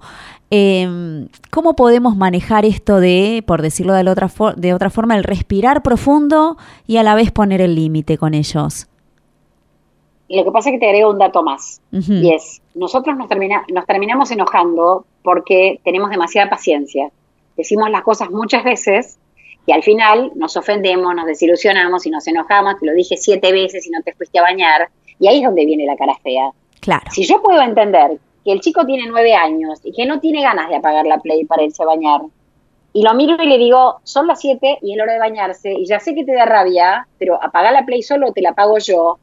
Voy a responder y no voy a reaccionar y tampoco me voy a enojar, porque lo voy a mirar con realismo, entendiendo que la play es súper adictiva y que es muy difícil apagarla. Y que en cambio si lo mandaras a bañar cuando está haciendo la tarea, iría corriendo a bañarse, porque la tarea no es adictiva, la tarea escolar. Eh, y entonces, cuando uno puede mirar con más realismo, pero sobre todo es decir las cosas una vez y después ocuparnos de que ocurran para no tener que enojarnos, porque nos terminamos enojando porque les, eh, les damos demasiadas oportunidades y al final nos terminamos enojando. Qué importante es la determinación entonces, ¿no es cierto? Sí, sí, sí, sí. Y si ya a mí me parece que no tengo tiempo, no tengo ganas de hacerle cumplir la orden, mejor que no se la dé. Claro, porque, no es con las repeticiones que, la va, que va a hacer caso. Va a hacer caso cuando yo le diga, va, nada, te acompaño en el dolor, pero marche preso, por decirlo de alguna manera. Claro. Me haces acordar a mi mamá cuando me decía que tenía, por una semana no tenía televisión. Y yo te puedo asegurar, Marichu, que era mucho más fácil para ella a ver, al tercer, cuarto día decirme te habilito el televisor, que aguantarme todos los días suplicándole por el televisor, ¿no? Es un trabajo este de indicar, exigir, sostener los, sostener los, los, los, digamos, las reprimendas o los, iba a decir la palabra castigo, pero porque viste que estamos transitando un tiempo donde las palabras a veces eh, quedan hasta fuera extemporáneas, ¿no? Eh, eh, digamos, sostener una, una, una reprimenda, sostener un, un, castigo, por así decirlo, un castigo simbólico, ¿no? Eh, a veces es más difícil sostenerlo con el bien que hace que eh, librarlo, ¿no? Te cambio la palabra penitencia por castigo por consecuencia. Sostener una consecuencia. Está bueno. O, en, nuestra está época. Bueno cambiar la palabra. Sí, está bueno. En nuestra época era penitencia. Penitencia. Te mandaban a una penitencia. Pero, ¿Eh? pero, te agrego una cosa más. Mm. Eh, los padres hoy quieren ser buenos, no quieren ser malos. Y además están con un poco de fiaca de educar. O sea, querrían que fuera más liviano. Y nuestros papás estaban más hechos a la idea de que educar da trabajo y que estaban en esa. Nada, se arremangaban y lo hacían hoy les da más pereza a los papás o quieren ser más amigos de sus hijos y ahí empiezan los problemas. Porque los papás siguen siendo papás y nuestra tarea no es ser amigo, nuestra tarea es mantenerlos en un buen rumbo. Qué bueno, qué bueno lo que decís, ¿eh? Eh, eh, digamos, es simplifica lo que uno viene sintiendo y viendo, ¿no? de alguna manera.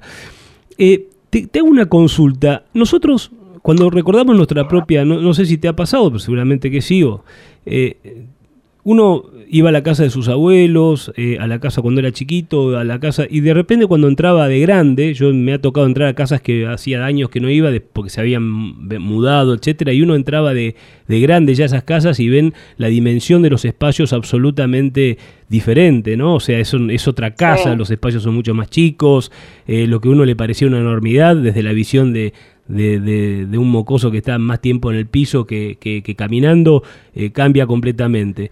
Eh, ¿Qué pasa, volviendo al tema de la pandemia, qué pasa con, eh, con los recuerdos que van a formar nuestros hijos a partir de este tiempo? ¿Qué, ¿Qué pensás que les va a quedar? ¿Va a ser mucho más natural que lo que, lo está haciendo para nosotros el recuerdo hacia el futuro? ¿Va a ser vivido como un tiempo de excepcionalidad? O bueno, no sabemos qué nos puede pasar todavía porque gran parte de esto es incertidumbre. ¿O va a realmente ser algo para lo que los chicos van a estar mejor preparados que nosotros que no lo hemos vivido? Eh, a ver, en 1920, cuando vino la gripe española y las epidemias de todo tipo, la gente sabía que la vida era como era. Y, creo que hoy volvimos a aprender eso. De 100 años más tarde, estamos aprendiendo un montón de cosas que está bueno que las aprendamos. Que no somos los dueños del mundo, que no, tenemos, no somos omnipotentes, que no tenemos control de las situaciones. Y creo que esta lección de humildad está buenísimo que la vayamos aprendiendo. Y, por otro lado, somos nuestras experiencias. Y sí, ellos van a tener un aprendizaje, algunos más fuerte que otros. Un chico que se quedó sin fiesta de egresados sin viaje de egresados y que el primer año de facultad lo tuvo que hacer este, online, seguramente va a tener una marca más fuerte que el chico de tercer grado que estuvo en su casa tranquilo. Y la otra cosa que nos va a marcar es el ambiente de su casa. Si en el ambiente de su casa había trabajo, había comida, estaba todo más o menos bien, la cicatriz va a ser menos honda. si en la casa faltó la comida, los papás se peleaban un montón, las cosas eran muy difíciles, no había trabajo y la, la, huella que queda va a ser grande porque es largo lo que está pasando. Entonces, a veces las cosas son penosas por ondas y otras veces son penosas por largas. Bueno, todo eso es lo que tenemos que ir viendo en cada caso, en cada familia. Claro, claro. Marichu, si para ir cerrando eh, Esta, esta nota, tomando este concepto de que la cicatriz sea menos honda, ¿qué eh, consejo chiquitito nos podés dar a, los padres de, de, esta Argentina que hoy está atravesando este proceso? ¿Cuál es esa, esa pequeñita ayuda que vos como especialista nos podés dar para manejarnos en lo cotidiano, más allá de todo lo que fuimos charlando y transitando en esta charla? ¿Qué nos podés decir? ¿Qué mensaje? Yo creo que lo más importante que, que tenemos que tener en cuenta es la empatía. Antes de abrir la boca, antes de responder, antes de nada, ponernos en los zapatos del hijo para mirar un poquito el mundo como lo mira él. Porque una vez que hacemos eso sistemáticamente, nos va a fluir mejor la respuesta, nos vamos a enojar menos, las cosas van a ser más fáciles. Eh, pero bueno, para eso hay que tener bastante fortaleza y esto que les digo, no me toque caer en la pileta junto con mi hijo cuando se cayó, no, me toque quedar afuera, comprendo lo que le pasa y desde ese lugar lo ayudo a salir de la situación. Bueno, te súper agradecemos. Contanos un poquito cómo estás vos hoy en este momento. Eh, Estás en el exterior, ¿no, Marichu? Sí. Hmm. Sí, sí. estoy varada en el exterior por, un tema de COVID, pero ya, ya, voy a volver. Está bueno. Estoy bien, la verdad que estoy bien. Estoy trabajando como si estuviera en Buenos Aires, así que todo bien. Bueno, buenísimo, buenísimo.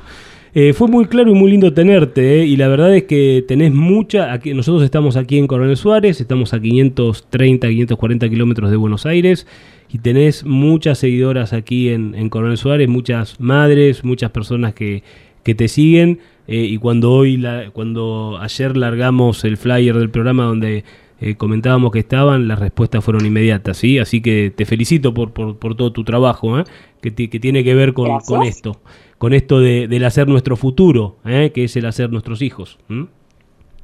Tal cual. Sí. Bueno, muchas gracias a ustedes por invitarme. Un placer, Marichu. Un, un beso grande, Marichu. Gracias. Hasta luego. Hasta luego.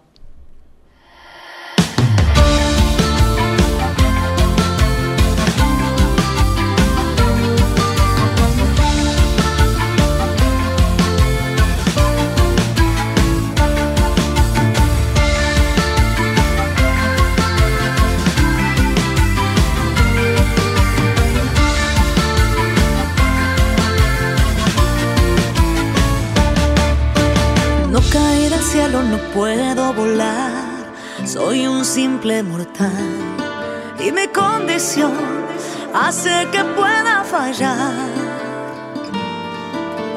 Yo caí en un juego y no quiero jugar, maleficio virtual, ¿dónde está mi luz? Fue contra mi voluntad. Yo que soy rebelde y busco libertad, cruzo una vez más el día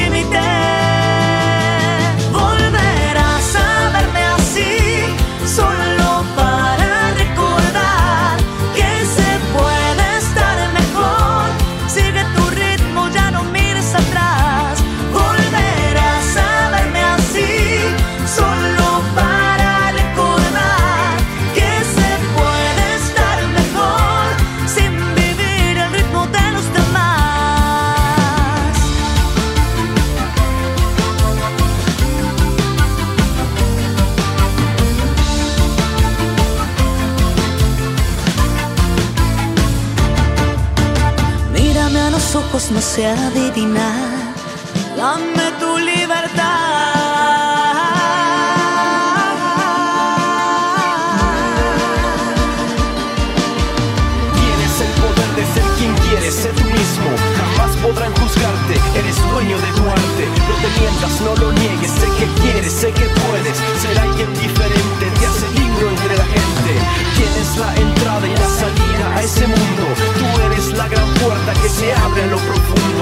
posees el control de todo lo que te rodea. Conquista valentía para que todos lo vean.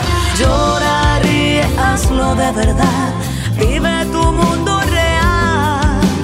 Hágase tu propia voluntad.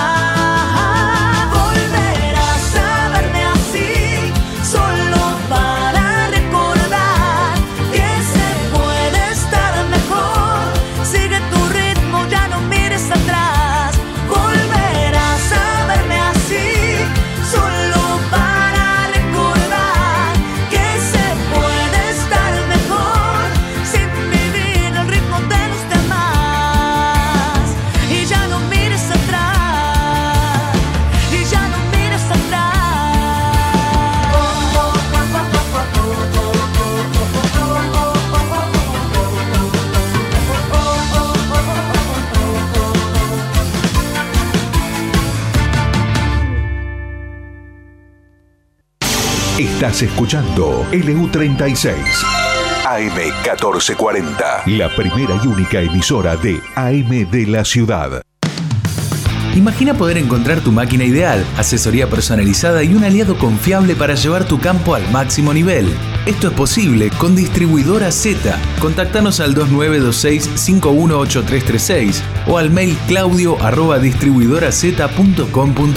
También podés visitar nuestra página web www.distribuidoraz.com.ar y navegar nuestro amplio stock de nuevos y usados con las mejores ofertas del mercado. Somos concesionario oficial de las marcas más reconocidas y valoradas de la industria, entre ellas Pauni, Metalfor, Basali, Don Roque y Erca. Contactanos al 2926-518336 o al mail claudio arroba.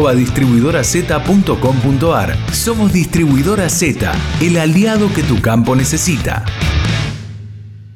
Innovación, tecnología, genética, rinde. Todo lo que necesitas para tu lote está en nuestra semilla.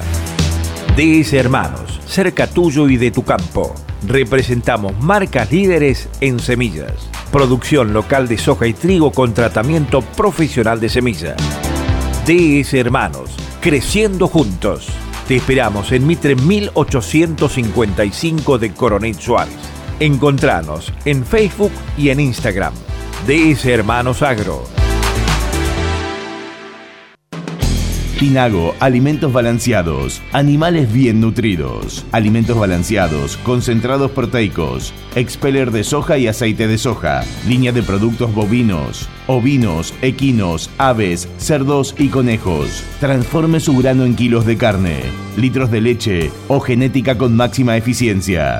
Tinago, alimentos balanceados, calidad certificada en nutrición animal. Visite nuestro sitio web www.tinago.com.ar.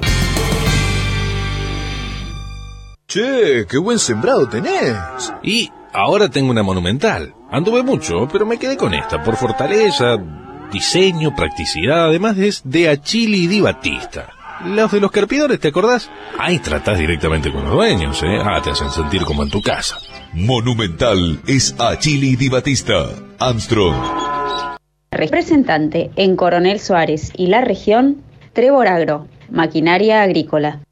La Barraca de Coronel Suárez, Sociedad Anónima, venta de insumos agropecuarios, consignatarios de Hacienda, negocios particulares y mercado de Liniers, compra y venta de cereales directo a puerto, veterinaria de grandes animales, productos destacados, pre-campaña de semillas de pasturas Barenbrook Palaversich, pre-campaña de semillas de sorgo forrajeros, inoculantes más cura semillas para soja Palaversich. Consulte por precios y financiación en pesos a cosecha gruesa 2022. La Valle 680 Coronel Suárez. Teléfonos 2926-421-026, 2926-547393, 2926-402765. Email labarracasa arroba labarracasa.com.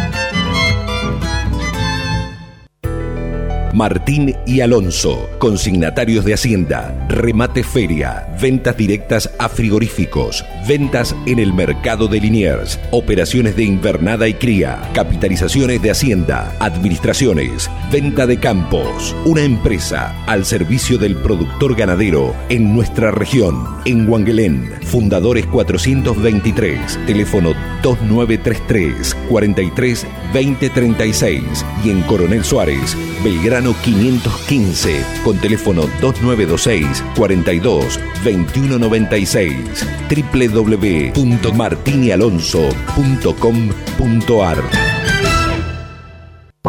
Estás escuchando LU36 AM1440, la AM de tu ciudad.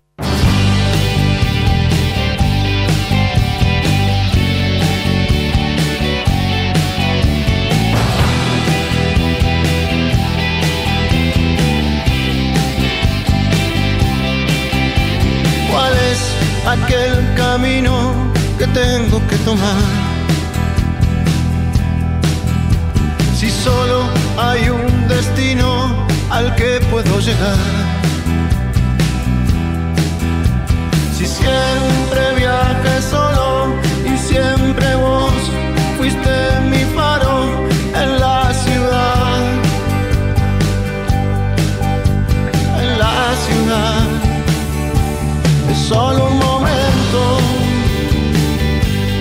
Una mirada y saber cuál es el camino. Y así nada más. Es solo un momento. Es una mirada hacia atrás. Yo quiero saber,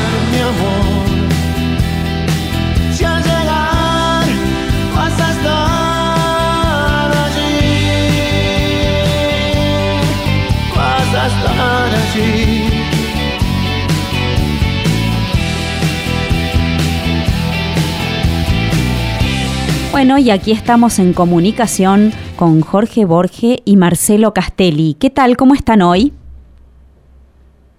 Hola, buen día. Muy bien. Gracias. Acá Jorge.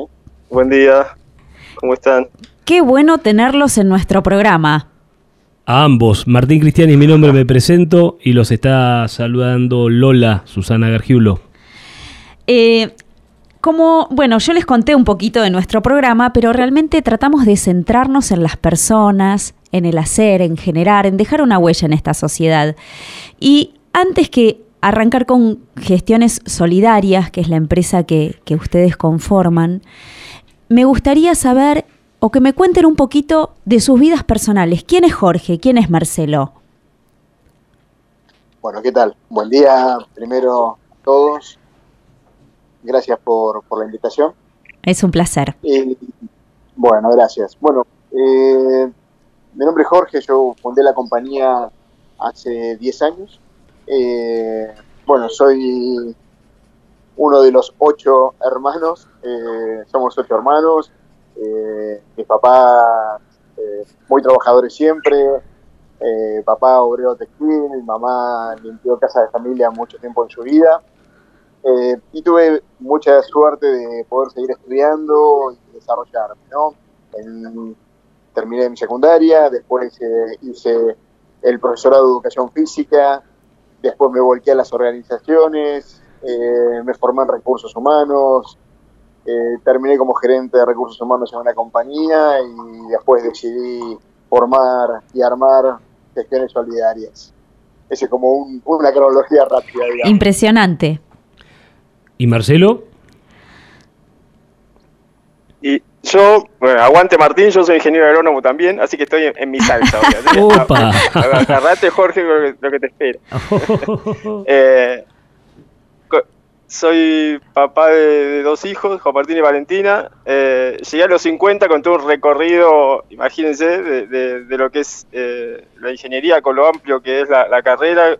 Yo creo que ser ingeniero agrónomo, transitar la universidad te da, te da esa apertura, esa, esa ética y esa visión bien amplia Sí. como para sortear la- las, la- las dificultades y de eso sabemos nosotros porque además eh, lidiamos con, la- con las dificultades que a veces nos el, el entorno eh, y sobre todo la naturaleza, ¿no? Y, y qué hacemos con eso y no sentarnos, como hoy decía Marichu, que me pareció una fantástica la, la- la- la- la presentación que dio, que es eh, no quedarnos en el ámbito de la queja, sino ac- ac- eh, accionar, ¿no? Eh, bueno, nada, y a los 40 me, me replanteé qué estaba haciendo y, si- y era como que necesitaba algo más después de toda mi, carrera como ingeniero agrónomo. Y ahí conocí a, a Jorge con su proyecto, con su empresa que tenía recién un año. y me sumé. Viste que Eh, transitar, porque- viste que porque transitar. me, me me pasó que a los 40 eh, es- uno se replantea, creo que los, los números redondos siempre se- uno se, se replantea como qué, qué venís haciendo y qué querés de tu vida y, me faltaba algo como eh, lo que queríamos compartir y que siempre compartimos el propósito. Yo, yo soy bueno en tal cosa, yo me dedico a esto, bueno, ¿qué hago? ¿Qué, qué acciones tomo eh, de, de impacto en, el- en en lo social, lo medioambiental y lo económico también, ¿no? ¿Cuál es mi impacto desde mi lugar? Vos sabés que cuando uno transita la carrera de, de, digamos, cualquier carrera, ¿no? Pero especialmente hablemos de la que nos toca, la eh, de ingeniero agrónomo, lo único que siente que pasó cuando pasó por la facultad es que abrió puertas, ¿no? Nada más, o que le enseñaron cómo abrir puertas, ¿no? Después dedicarse a qué Esa termina siendo una consecuencia de, de tu propia experiencia. Pero qué bueno que, que se hayan juntado eh, ustedes para, para este proyecto tan lindo que es Gestiones Solidarias, para este proyecto no, para esta empresa tan linda que es Gestiones Solidarias. Cuéntenos un poquito de qué Tal se cual. trata esto.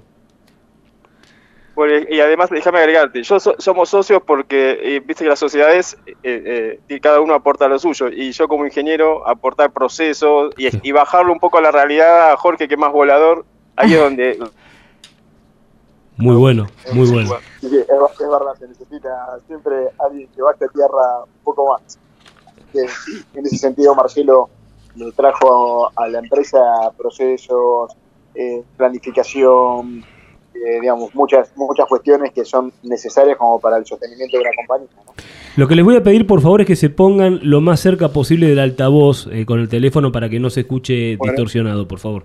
Eh, así que está muy bueno eso, ¿eh? está muy bueno eso de haber agregado a, una, a un sueño, eh, agregarle un poco el ancla de, de- lo que es posible y cómo hacerlo, ¿no? Está realmente muy bueno.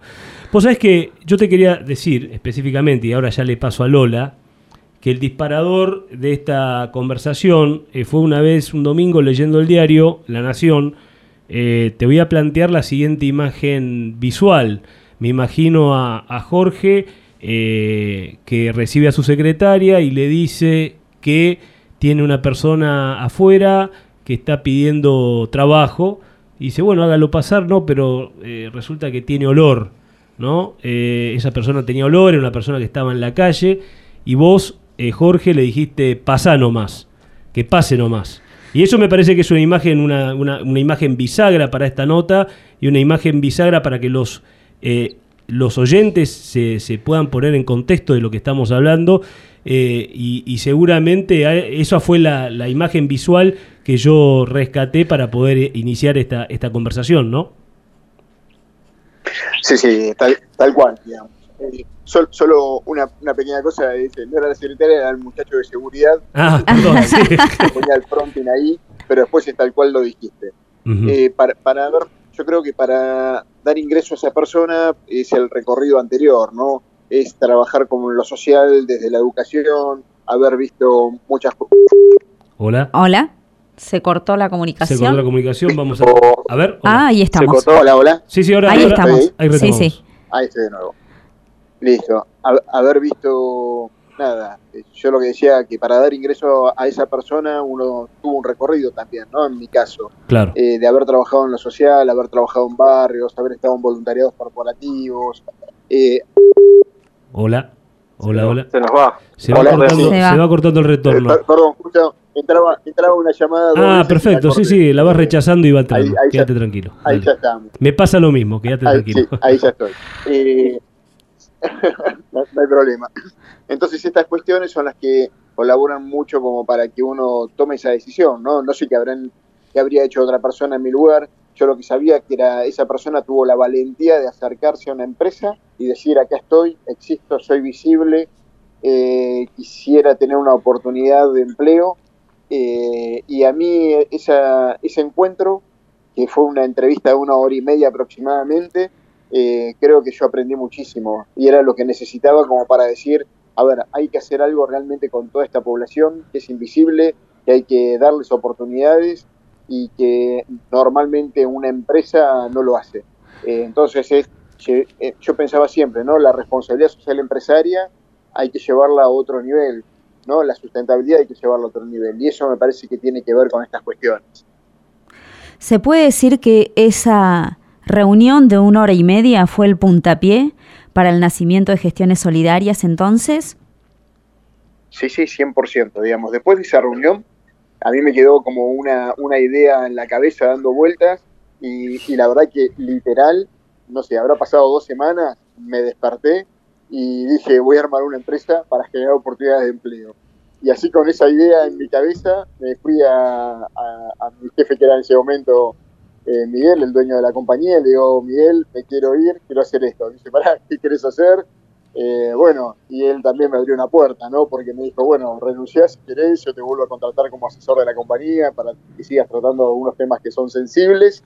Y, bueno, y ahí empezó con la idea, me, me lancé de una eh, muy ferviente de la misión, ¿no? Porque la misión desde el momento cero fue generar oportunidades de empleo a personas en situación estructuralmente vulnerable. Y es lo que sostenemos ahora casi 10 años después, ¿no? Este, esta cuestión tiene que ver, eh, vos lo que estás haciendo, lo que ustedes dos están haciendo, es eh, poner a la gente en una situación de salto, de emergencia, ¿no? O sea, ustedes están poniendo a la gente de, sacándola de, de, un destino que está dado por su entorno eh, y poniéndola en otro, en otro escalón, en otro lugar, ¿cierto? O en otra, abriéndole las puertas de otras posibilidades. Esto eh, tuvo que ver también con que vos fuiste un emergente dentro de tu familia, Jorge, porque vos, por lo que me contaste, tu familia es de, digamos, de, de, recursos, una clase media, o sea que tu papá trabajador, tu mamá eh, que, limpiaba casas y vos eh, profesional, ¿no? Porque sos, estás, digamos, de alguna manera, has logrado obtener una carrera.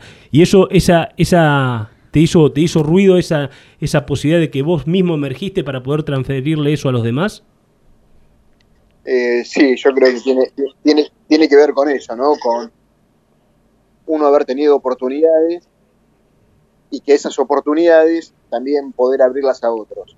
Eh, empatizar con el otro me parece que tiene que ver con el haber vivido algunas situaciones desde algún lugar.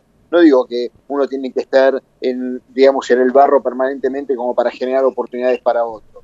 Eh, de hecho, Marce, mi socio, él pudo vivenciar otras cuestiones con su familia que tenían un hogar eh, con, de chicos, por lo cual es, creo que tiene que ver con la sensibilidad que uno pone en el otro eh, y la empatía que uno genera con el otro, ¿no? Y esas cosas son las que me parece eh, fueron como el motor permanente nuestro. Sí, escuchando un poquito tu, tu, tu historia, Jorge, es como que se ve que el gran motor en tu vida, por un lado, bueno, eh, tu, jefe Miguel en la nota te describe como un gran humanista. Pero más allá de eso, me parece que un vector determinante ha sido ver em, el trabajo en tu familia, ¿no? Como que eso te ha marcado y es lo que, lo que te ha llevado y, te ha conducido a lograr hoy tener una, una empresa exitosa inclusiva. Sí, viste lo que hablaba la expositora anterior y lo traía Marcelo, esto de la cultura del trabajo, del ver que, hay gente que no ha visto a su familia trabajar, por ejemplo. Entonces ese quiebre social, eh, algo hay que hacer con eso, ¿no? Digo, uno puede quedarse simplemente diciendo con un dedo acusador, ah, mira esa gente que no quiere trabajar. Y realmente no se trata de eso, se trata de que hay, faltan oportunidades. Hay personas que, es que no es que no quieren trabajar, es que encuentran una barrera impresionante eh, a la hora de acercarse a una entrevista, eh, de tener un currículum que dice que vive en la manzana 4, pasillo 3, casa 1, o que de repente, no sé, o, están finalizando el estudio secundario y no lo terminaron, o que por ahí tienen antecedentes. Digo, hay un montón de, sesgos que en las áreas de recursos humanos, lamentablemente todavía les falta mucho eh, como para poder trascender y tener una mirada, decir, che, ¿cuáles son las competencias reales que tiene esta persona? ¿Aplica para el puesto? Sí. Bueno, entonces, ¿por qué no, no dar esa cuota, ¿no? De, creo que de, decir, vamos a intentarlo con esta persona. Y Marcelo, contanos, ¿qué es lo que te motivó a vos como, como, como persona eh, para sumarte al proyecto de Jorge? Porque más allá de esto de, de la inflexión eh, a los 40 y demás, debe haber algún factor atractivo para, dos, para vos que dijo, bueno, elijo esto. ¿Qué fue lo determinante? Sí, eh, fue, nada, como decía Marichu, en la vida nada es casual y, uno va formándose para lo que viene y va decidiendo, y, decidimos día a día.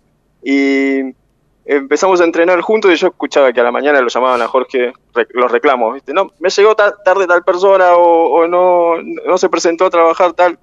Y nada, él se ve que vio en mí esa, esa mirada de, generar equipos de trabajo por, por mi experiencia como ingeniero agrónomo eh, y sobre todo ligado al sistema de riego por aspersión, paisajismo y demás. Y nada, eh, me ofreció un día, no querés ser, yo necesito ayuda, querés ser supervisor en, en zona oeste acá de, Buenos Aires. Bueno, y a la semana o al mes ya estaba supervisando toda la, operación de, que tenía en ese momento la empresa y, y después dijimos, bueno, ¿qué hacemos? eh, nos transformamos en una ONG o, eh, en una SRL como lo que somos. Dijimos, no, vamos por una SRL porque queremos que las personas sorteen esa situación de la ONG, que está bien en su momento porque eh, muchas veces eh, ayudan desde otro ámbito, pero nosotros queremos redoblar la apuesta y es que la persona entre a trabajar en una empresa con todas las de la ley, como corresponde, entonces los, los empoderás desde otro lugar y salen del lugar del asistencialismo y, pasan al paso siguiente que es eh, un ida y vuelta esto, ¿no? Eh, generan, nosotros le damos la oportunidad y ellos tienen que sostenerla en el tiempo. Ahora, ¿qué pasó?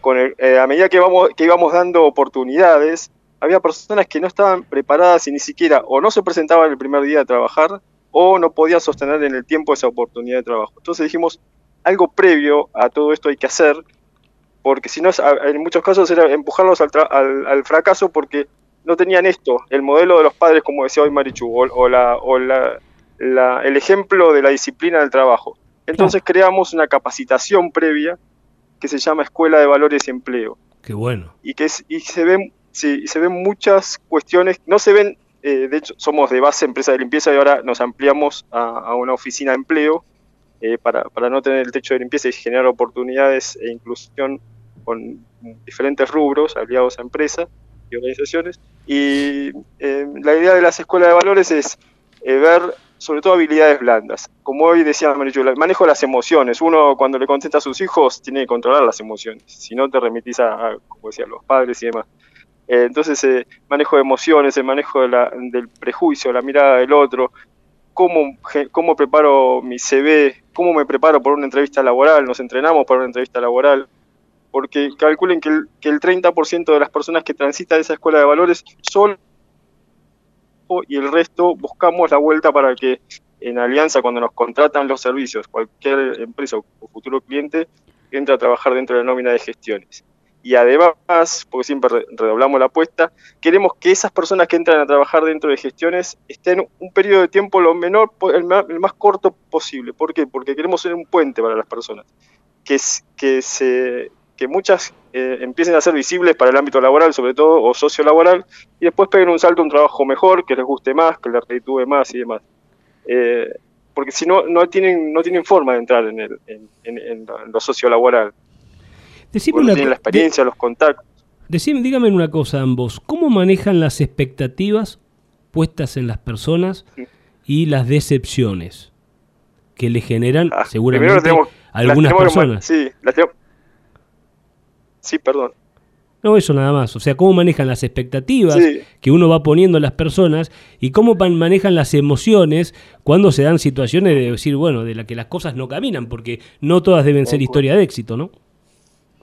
Mira, hay una palabra clave que, que, usamos, primero evolución, evolucionar a medida que, vamos a creer, que creo que es la esencia de, la base de la vida. Y, y otra, una palabra es templanza es tomar todo con esa mirada eh, amplia y, no personalizar las cosas eh, diarios y crear equipos de trabajo que acompañen, porque uno va creciendo y eh, actualmente tenemos 115 personas en nómina, o sea, contratadas, y, hay que ir, hay que ir creciendo a la par de la empresa. Yo, por mi parte, eh, como gerente de operaciones que estoy, en, el puesto en el que estoy, eh, aprendí a, delegar, que era un tema, eh, que siempre quería hacer todo hasta que empecé a ver que había errores y no me daba cuenta, entonces dije, acá tengo que delegar, más allá de que me lo decía mi socio Jorge. Y, otra es esto a, no, no, personalizar las cuestiones y tener templanza en el momento de, la empatía, templanza en el momento de tratar un tema. Eh, y las conversaciones son básicas. Eh, imagínense que, que no tuvimos eh, cuestiones, no pasamos a juicio, a ningún tipo de, juicio laboral en estos casi 10 años que tiene la empresa. Es increíble. Y han pasado, ¿cuántas personas han pasado, Jorge, por, la empresa o que han tuvido? Y han pasado como más de mil personas en este tiempo, de todas estas poblaciones. Digo, en esto que dice Marcelo de cómo manejamos las frustraciones o estas cuestiones, que era tu pregunta, eh, yo me acuerdo que cuando, al poco tiempo de, armar la compañía, logré el primer cliente que duró cinco meses más o menos, porque era un servicio nocturno, yo estaba con la bandera en alto de la inclusión sociolaboral, entonces había contratado a una señora que era cartonera, tres muchachos que habían salido de un correccional, un supervisor sin experiencia, era un combo que realmente se iba a complicar porque era todo un servicio nocturno, no podía, yo hacía actividades durante el día, eh, digamos, para vivir, entonces no le podía poner tanto énfasis en, la mirada del, control, y bueno, empezaron los desvíos, ¿no? ¿no? Que la gente llega tarde, que falta, que se duerme, que no sé qué, que aquello, que lo otro, entonces tardí el cliente y me sirvió como para aprender rápidamente, ¿no? de que había que acompañar desde otro lugar a esta población. y que necesitaba un gerente de operaciones también. Es fundamental. rápidamente y ahí va a aparecer Marco. Entonces, eh, digo, y yo no estaba enojado con la gente, en realidad el enojo era conmigo, porque yo decía, claro, yo estas, estas personas eh, sin cultura del trabajo, yo las estoy, estoy pensando de que mágicamente van a, van a poder desempeñarse correctamente en un ámbito en el cual no están acostumbrados eh, y no es así. Realmente, digamos, cuando trabajamos eh, todas estas cuestiones hay que acompañar de distintos lugares, ¿no? Claro. Te hago una pregunta, les hago una pregunta a ambos. Eh, cuando hablamos de números, mil personas en un trayecto de 10 años quiere decir que ustedes han hecho un trabajo de responsabilidad, o sea que se han dedicado ¿no? un tiempo al trato con cada una de esas personas. ¿Ustedes consideran que este modelo que ustedes tienen con gestiones solidarias con esta empresa es replicable y podrían ustedes ser la base de esa, de, digamos, de, de, armar esa replicación? Porque creo que eh, lo de ustedes es una empresa, pero que tiene un contenido social fundamental en los días que estamos transcurriendo, ¿no? O sea, poder, como hablábamos con, en la nota anterior, poder cambiar eh, el entorno de personas que no han tenido contacto con sus padres trabajando y darles oportunidades. ¿Ustedes consideran que este modelo es replicable? ¿Que se puede eh, expandir con otros emprendedores sociales como ustedes que puedan hacer lo mismo? ¿Y serían ustedes, se han, pensado ustedes en ser eh, los, los que generen esa, esa replicación? Eh, sí, la, la, verdad que siempre con Marcelo debatimos y, de hecho con esto, con esto de una agencia de empleo, decir, bueno, abramos más el juego, eh, generemos más, más inclusión, eh, ayudemos a, y no nos gusta la palabra ayuda, sino empoderemos a, otras personas a que puedan animarse a, eh, contagiemos a otros empresarios que hay una forma distinta de poder eh, generar negocios generando impacto, ¿no? Eh, digo, ayer empezamos, por ejemplo, una escuela de valores y empleo en Rosario, en el barrio Los Unidos. Y está buenísimo porque hay una empresa que se llama Pensar, que es una empresa B como nosotros, en el cual ellos sponsorean nuestra escuela de valores y empleo para que nosotros podamos generar un impacto en un barrio donde ellos trabajan, por ejemplo, para mejorar el hábitat. Entonces empezás a relacionarte con otros empresarios, con otras personas que empiezan a entender la economía más circular, ¿no? Eh, donde haya un impacto social, un impacto ambiental, donde no se pierda de vista lo económico para seguir generando impacto, pero digamos, nosotros siempre pensamos, ¿no? La, una, una, empresa, además de generar dividendos, tiene que generar un impacto, tiene que dejar una huella positiva. Eh, y sí, la verdad que si vos me decís, yo sueño de, de que quizás en el 2023 nosotros podamos generar un impacto permanente de, mil empleos genuinos y constantes, ¿no? Sí, déjame aportar eh, que está, hay que ponerse también que eso de, generar empatía, eh, hay que ponerse en el lugar del empresario y nosotros somos empresarios también y, eh, yo como además ingeniero que necesitamos certezas y, las cosas, los procesos claros es el empresario, si uno dice, bueno, vas, eh, te invito a que contrate gente eh, en situación de vulnerabilidad. Bueno, a veces se retrae porque no sabe cómo, no encuentra la forma y no avanza en ese ámbito. Quieren, pero no avanza. Entonces, nosotros encontramos un formato para acompañar a las empresas, por eso somos agencia de empleo actualmente, para acompañar a las empresas en este proceso, porque no somos fanáticos en lo que hacemos y no somos infalibles. Lo que buscamos es procesos que, eh, que disminuyan al, al máximo los, los desvíos ¿no? que pueda haber y poder acompañar a las organizaciones. Además de generar charlas, también eh, lo, hacemos, eh, capacitaciones de equipos de trabajo, porque tenemos esa mirada amplia eh, y que, sabemos que, es posible porque está, está variado con estos 10 años y se puede replicar en otros rubros sin problema. Por eso difundimos y por eso estamos acá, ¿no? Nos invitaron y estamos contentos porque podemos contar lo que hacemos y es una manera de, de, polinizar. De contagiar también, ¿no es cierto? Claro. Contagiar a sí, Yo le digo a Jorge siempre, contagiar, en este momento le digo a Jorge, no use la palabra contagiar porque no, es muy marketinera. digamos polinizar, evangelizar, lo que quieras. Eh, y nada, es eso, es eso porque cada uno desde su lugar está bueno que, tenga un propósito, si está ligado a lo social, mejor. Las personas, ambiental también. Las personas que llegan a ustedes, las personas que llegan a ustedes en búsqueda de trabajo, ¿cómo se enteran de ustedes? ¿Cómo lo hacen? O sea, ¿tienen una red de captar esta gente? Eh, o sea, No me imagino, por ejemplo, había un, había un, ejemplo eh, de un chico, otra nota que leí, poniéndome un poquito en tema después, eh, una nota que leí de un chico que limpiaba vidrios, digamos, limpiaba parabrisas, que a uno resulta a veces tan molesto eso, ¿no? En Buenos Aires y hasta tan poco seguro. bueno, esa imagen también es, es, es, una. ¿Cómo hacen ustedes para, pero en este caso porque limpió el vidrio a uno de ustedes y ustedes generaron el, el el, digamos, el encuentro. Pero ¿cómo hacen ustedes para, eh, digamos, eh, conseguir a la no conseguir, sino que la gente se acerque, ¿no? esa gente, ¿cómo la captan?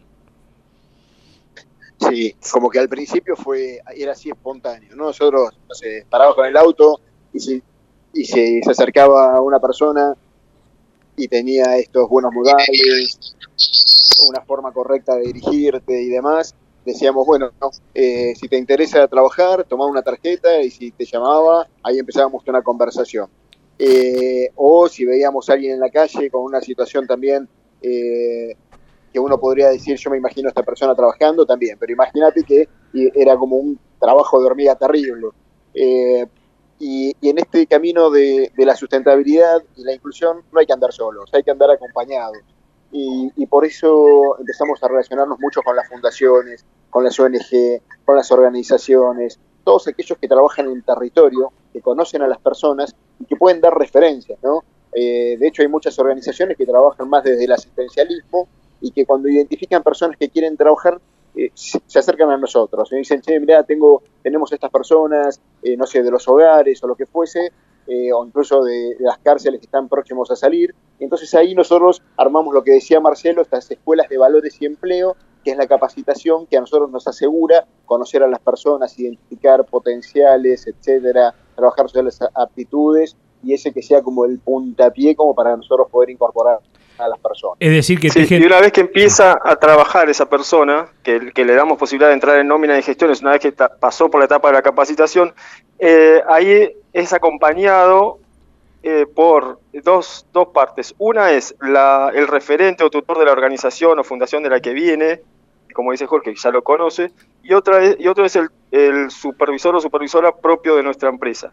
Porque sabemos que siempre hay algo que ajustar, siempre hay desafíos en lo laboral y, está bueno ese acompañamiento doble eh, durante, durante el, transcurso dentro de la empresa. ¿no? Y te, te, hago una, les hago una última pregunta para ir cerrando, porque bueno, los tiempos se nos van yendo. Eh, hablamos de cómo se captan y ya queda claro que es a partir de una red que se captan los que se captan a las personas eh, para poder de alguna manera capacitarlas eh, y después hacer un labor de seguimiento. ¿Cómo es el perfil de las empresas que toman estos recursos? O sea, ustedes, digamos, debe, debe, debe, debe ser con, digamos, deberíamos imaginar un perfil de apertura, ¿no? O sea, porque vos podés tener un ex convicto, podés tener una persona que tiene una formación muy básica o no la tiene, eh, una persona que tiene una historia eh, pesada o no, eh, digamos, ¿cómo, ¿cómo se bajan los prejuicios o cómo son las empresas que incorporan estos, estos recursos que, que, para poder generarles valor a ellos? Son, son empresas, son empresas normales. no hay nada, no hay nada atrás. Es quizás es un agente polinizador dentro que genera el chispazo interno es, y, ampliar la mirada, no cambiarla, ampliarla, evolucionar, ¿no? En esto de la responsabilidad social empresarial. Quizás lo, hicieron, lo que hicieron siempre fue una vez al año convocar a todos los colaboradores para pintar una escuela de la zona. Eh, nosotros queremos ir eh, avanzar y ir eh, de, una manera más amplia y con más, más impacto. Y esto de, de convocar en la zona alguna organización eh, que tenga estos perfiles y prepararlos para un puesto, siempre la, tendencia es hacer el impacto zonal, ¿no? Si hay una empresa que nos contrata en tal zona, de esa zona buscamos alguna alianza con alguna organización para que el impacto sea zonal, ¿no? Lo, social sea zonal. Eh, y las empresas es cambiar, es, ampliar la mirada, no, no hay que... y, está bueno que, que además siga siendo negocio, porque por eso somos una empresa de triple impacto. Lo económico, lo ambiental y lo social eh, tiene que estar al mismo nivel, porque es la única forma de, que salga del ámbito eh, de las ONG y las fundaciones y que se genere más impacto todavía, que es, que es lo que se necesita. Si no hay negocio, si no hay negocio, no hay rentabilidad, si no hay rentabilidad, no hay sustentabilidad, si no hay sustentabilidad, no hay persistencia, ¿no? O sea, un poco de ahí viene el lado. O sea, uno puede poner un comedor a pérdida, pero ¿cuánto tiempo lo puede sostener? Esta, esto que están generando ustedes, por eso hablaba de la importancia de replicarlo, es un, eh, digamos, es un emprendimiento de persistencia que puede generar un valor de cambio persistente en la gente, ¿no? Me parece que es muy importante eso. Bueno, Marcelo y Jorge, realmente muy interesante ha sido conversar con ustedes. La verdad que el tiempo radio, estamos llegando ya al final de nuestro programa, el tiempo radio es tirano. Eh, esperemos, eh, esperemos que se hayan sentido cómodos en la entrevista. nosotros así lo hicimos y realmente eh, sepa que podemos, digamos, queremos saber que podemos contar con ustedes y ustedes con nosotros para difundir o, digamos, cualquier tipo de, visibilidad o de, o de comentario, de ayuda que podamos generar, ¿sí?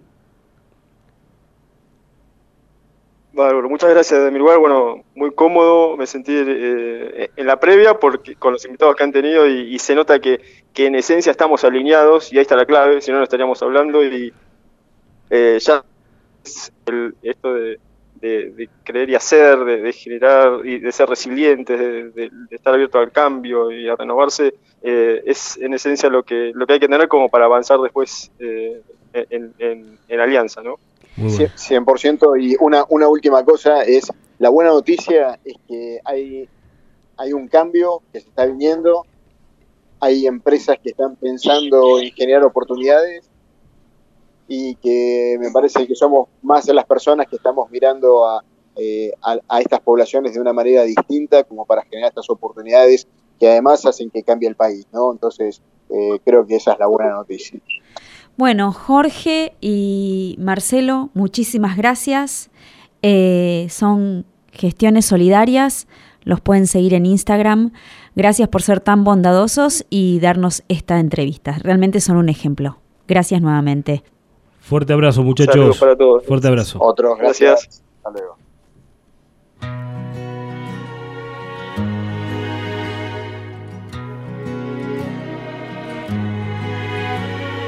¿Quién dijo que el amor era solo cuestión de decir te quiero? ¿Quién dijo que olvidar era solo cuestión de dejar?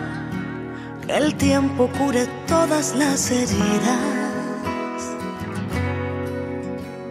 ¿Y quién dijo que los dos íbamos a cruzar este mar de miedos?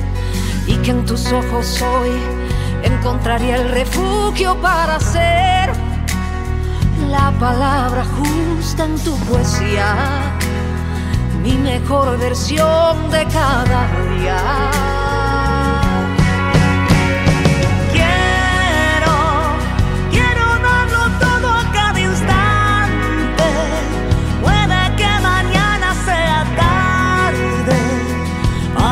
Recordarte lo que siento por ti.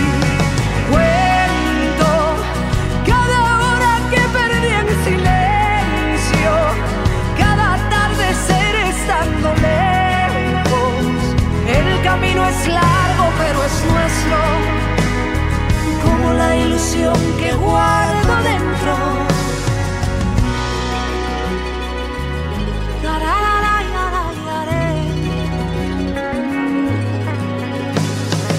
¿Cómo decir que no? Que no voy a pelear un amor sincero. ¿Cómo decir adiós si muero por quedarme junto a ti? Todo lo que soy yo te daría. Y solo un beso tuyo bastaría. Solo un beso tuyo bastaría. Aquí estamos nuevamente. Qué interesantes las entrevistas de hoy, Martín. Sí, eh, la verdad que sí, muy interesante, muy interesantes. A mí Hablar me- de las personas eh, en nuestro entorno es, es muy lindo.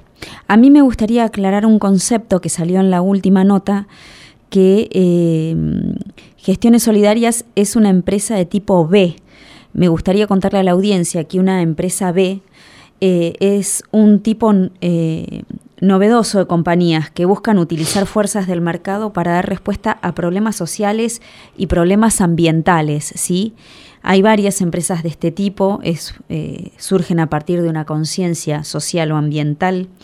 Eh, y con respecto a esto, me gustaría comentarles, vamos a tratar de entrevistarlos la semana que viene a eh, los socios fundadores de Dar Sentido, que es justamente una empresa de tipo B que ofrecen productos y servicios sustentables y que están lanzando un concurso para niños que se llama Concurso Eco Héroes. Sí, eh, yo no le he comentado nada al respecto hasta ahora, pero me pareció una iniciativa súper interesante y me gustaría contarle, ¿escuchó algo usted de esto? No, no, realmente me sorprendo, Lola, la estoy viendo sorprendido. qué bueno que siempre lo sorprenda. Bueno, eh, vamos a, a- a comenzar a difundir este Eh, es más, concurso. eh, qué, qué buenas, qué buenas aperturas de puerta que hacemos con este programa, porque por ejemplo también el conocimiento, ¿no? Esto de empresas tipo B yo no lo había escuchado nunca. Eh, realmente es importante. Sí, lo, lo mencionó Jorge y me pareció como un puntapié para explicar que se- de qué se trata este tipo de empresas. Y en esta indagación que uno va haciendo, encontré esta empresa que es Dar Sentido y que están justamente eh, promoviendo este concurso que empezó a lanzarse en el día de ayer. Eh, les cuento rápidamente y en el próximo programa les cuento un poquito más. Pero Ecohéroes, que es justamente el concurso, propone una campaña donde se fomenta el arte, la niñez y el cuidado del planeta. Justamente para este mes, el mes de agosto, que es el mes del niño, Dar Sentido lanza un concurso a nivel nacional de cual podrán participar niñas y niños de diversas escuelas de todo el país. La idea es crear tu ecohéroe y tenés el poder de cambiar el mundo. Si quieren saber eh, de, esta propuesta, pueden entrar a www.darsentido.darsentido.com.ar.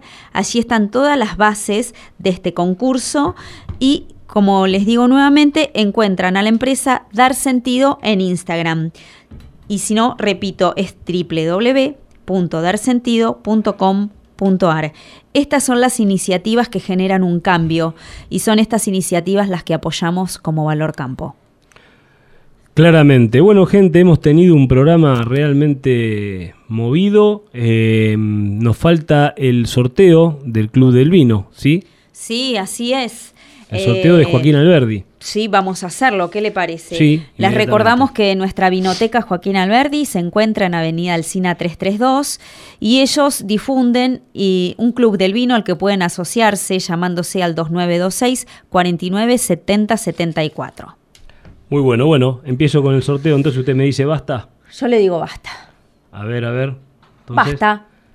Uy, van a decir que está acomodado esto. Uy, uy, uy, uy, uy. Ojo que si no, calculamos de vuelta. Pero ¿eh? tengo acá a Iván Lambrecht, nuestro operador, que él dice que sí, que este sorteo está correctamente ¿Es, de- es el escribano, realizado. El escribano. Iván? Ok.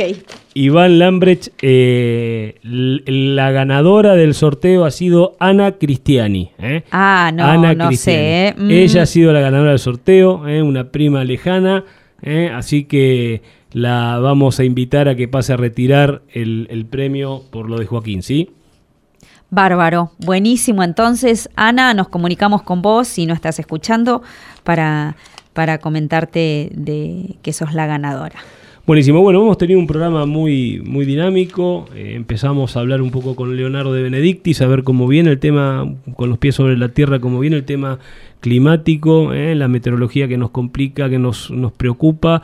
Eh, sabemos que tenemos que prepararnos para una primavera, un inicio de primavera difícil, esa sería un poco la conclusión, eh, pero a, no perder las esperanzas. Luego hablamos con José Antonio Alonso eh, para ver desde el punto del impacto mayor que tiene, digamos, un invierno seco, por así decirlo, en el pasto, cómo, está viendo el ganadero y cómo está comercializando el ganadero, sus haciendas el día de hoy y cómo está la actividad. Muy importante su visión.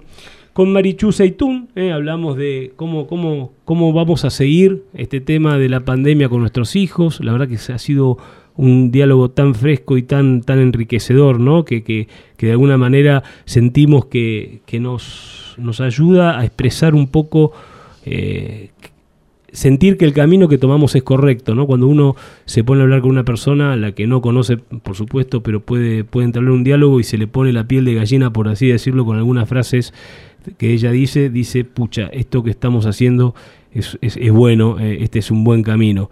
Y luego con, los chicos de Gestiones Solidaria, ¿no? Con Marcelo eh, Castelli y Jorge Borge, eh, hablando de este emprendimiento, de esta empresa que tiene que ver con rescatar valores desde el punto de vista eh, digamos, de lugares eh, donde se necesita de alguna manera emerger y ponerlos, eh, empoderarlos y, ponerlos a trabajar y de esa manera mejorar todos nuestro futuro. ¿no?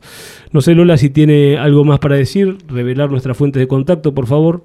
Eh, sí, como siempre pueden contactarse con nosotros a nuestro teléfono y WhatsApp 2923 57 49 59 y también nos encuentran en Twitter, Instagram y Facebook como Valor Campo. Paralelamente pueden escribirnos un mail a valorcamporadio.gmail.com Gente, ser, hacer, emprender, ser, hacer, emprender. Ese es el lema de nuestro, de nuestro espacio ¿eh? el espacio Valor Campo. El 20 de agosto se va a cumplir un año de que estamos en el aire y lo hemos hecho en todas las semanas, semanas perdón, en forma ininterrumpida, ¿eh? aún con notas grabadas. Hemos hecho este, este aporte en forma ininterrumpida. Sepan ustedes que pueden escucharnos nuevamente los viernes a las 19 horas y también por Radio Chacra los días lunes y, eh, perdón, los días sábados y domingos a las 13.30 horas. Eh, saben que estamos con ustedes y sabemos que nosotros también contamos con ustedes. Los esperamos en la próxima emisión de Valor Campo.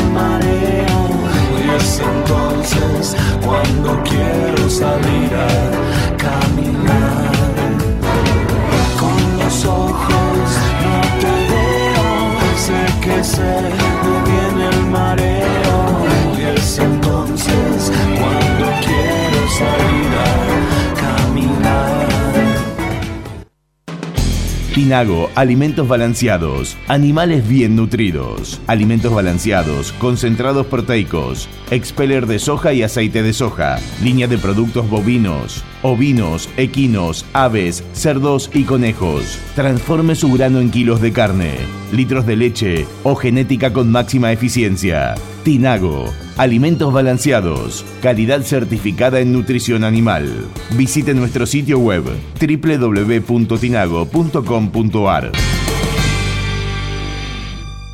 Innovación, tecnología, genética, rinde. Todo lo que necesitas para tu lote está en nuestra semilla. DS Hermanos, cerca tuyo y de tu campo. Representamos marcas líderes en semillas. Producción local de soja y trigo con tratamiento profesional de semilla. DS Hermanos, creciendo juntos.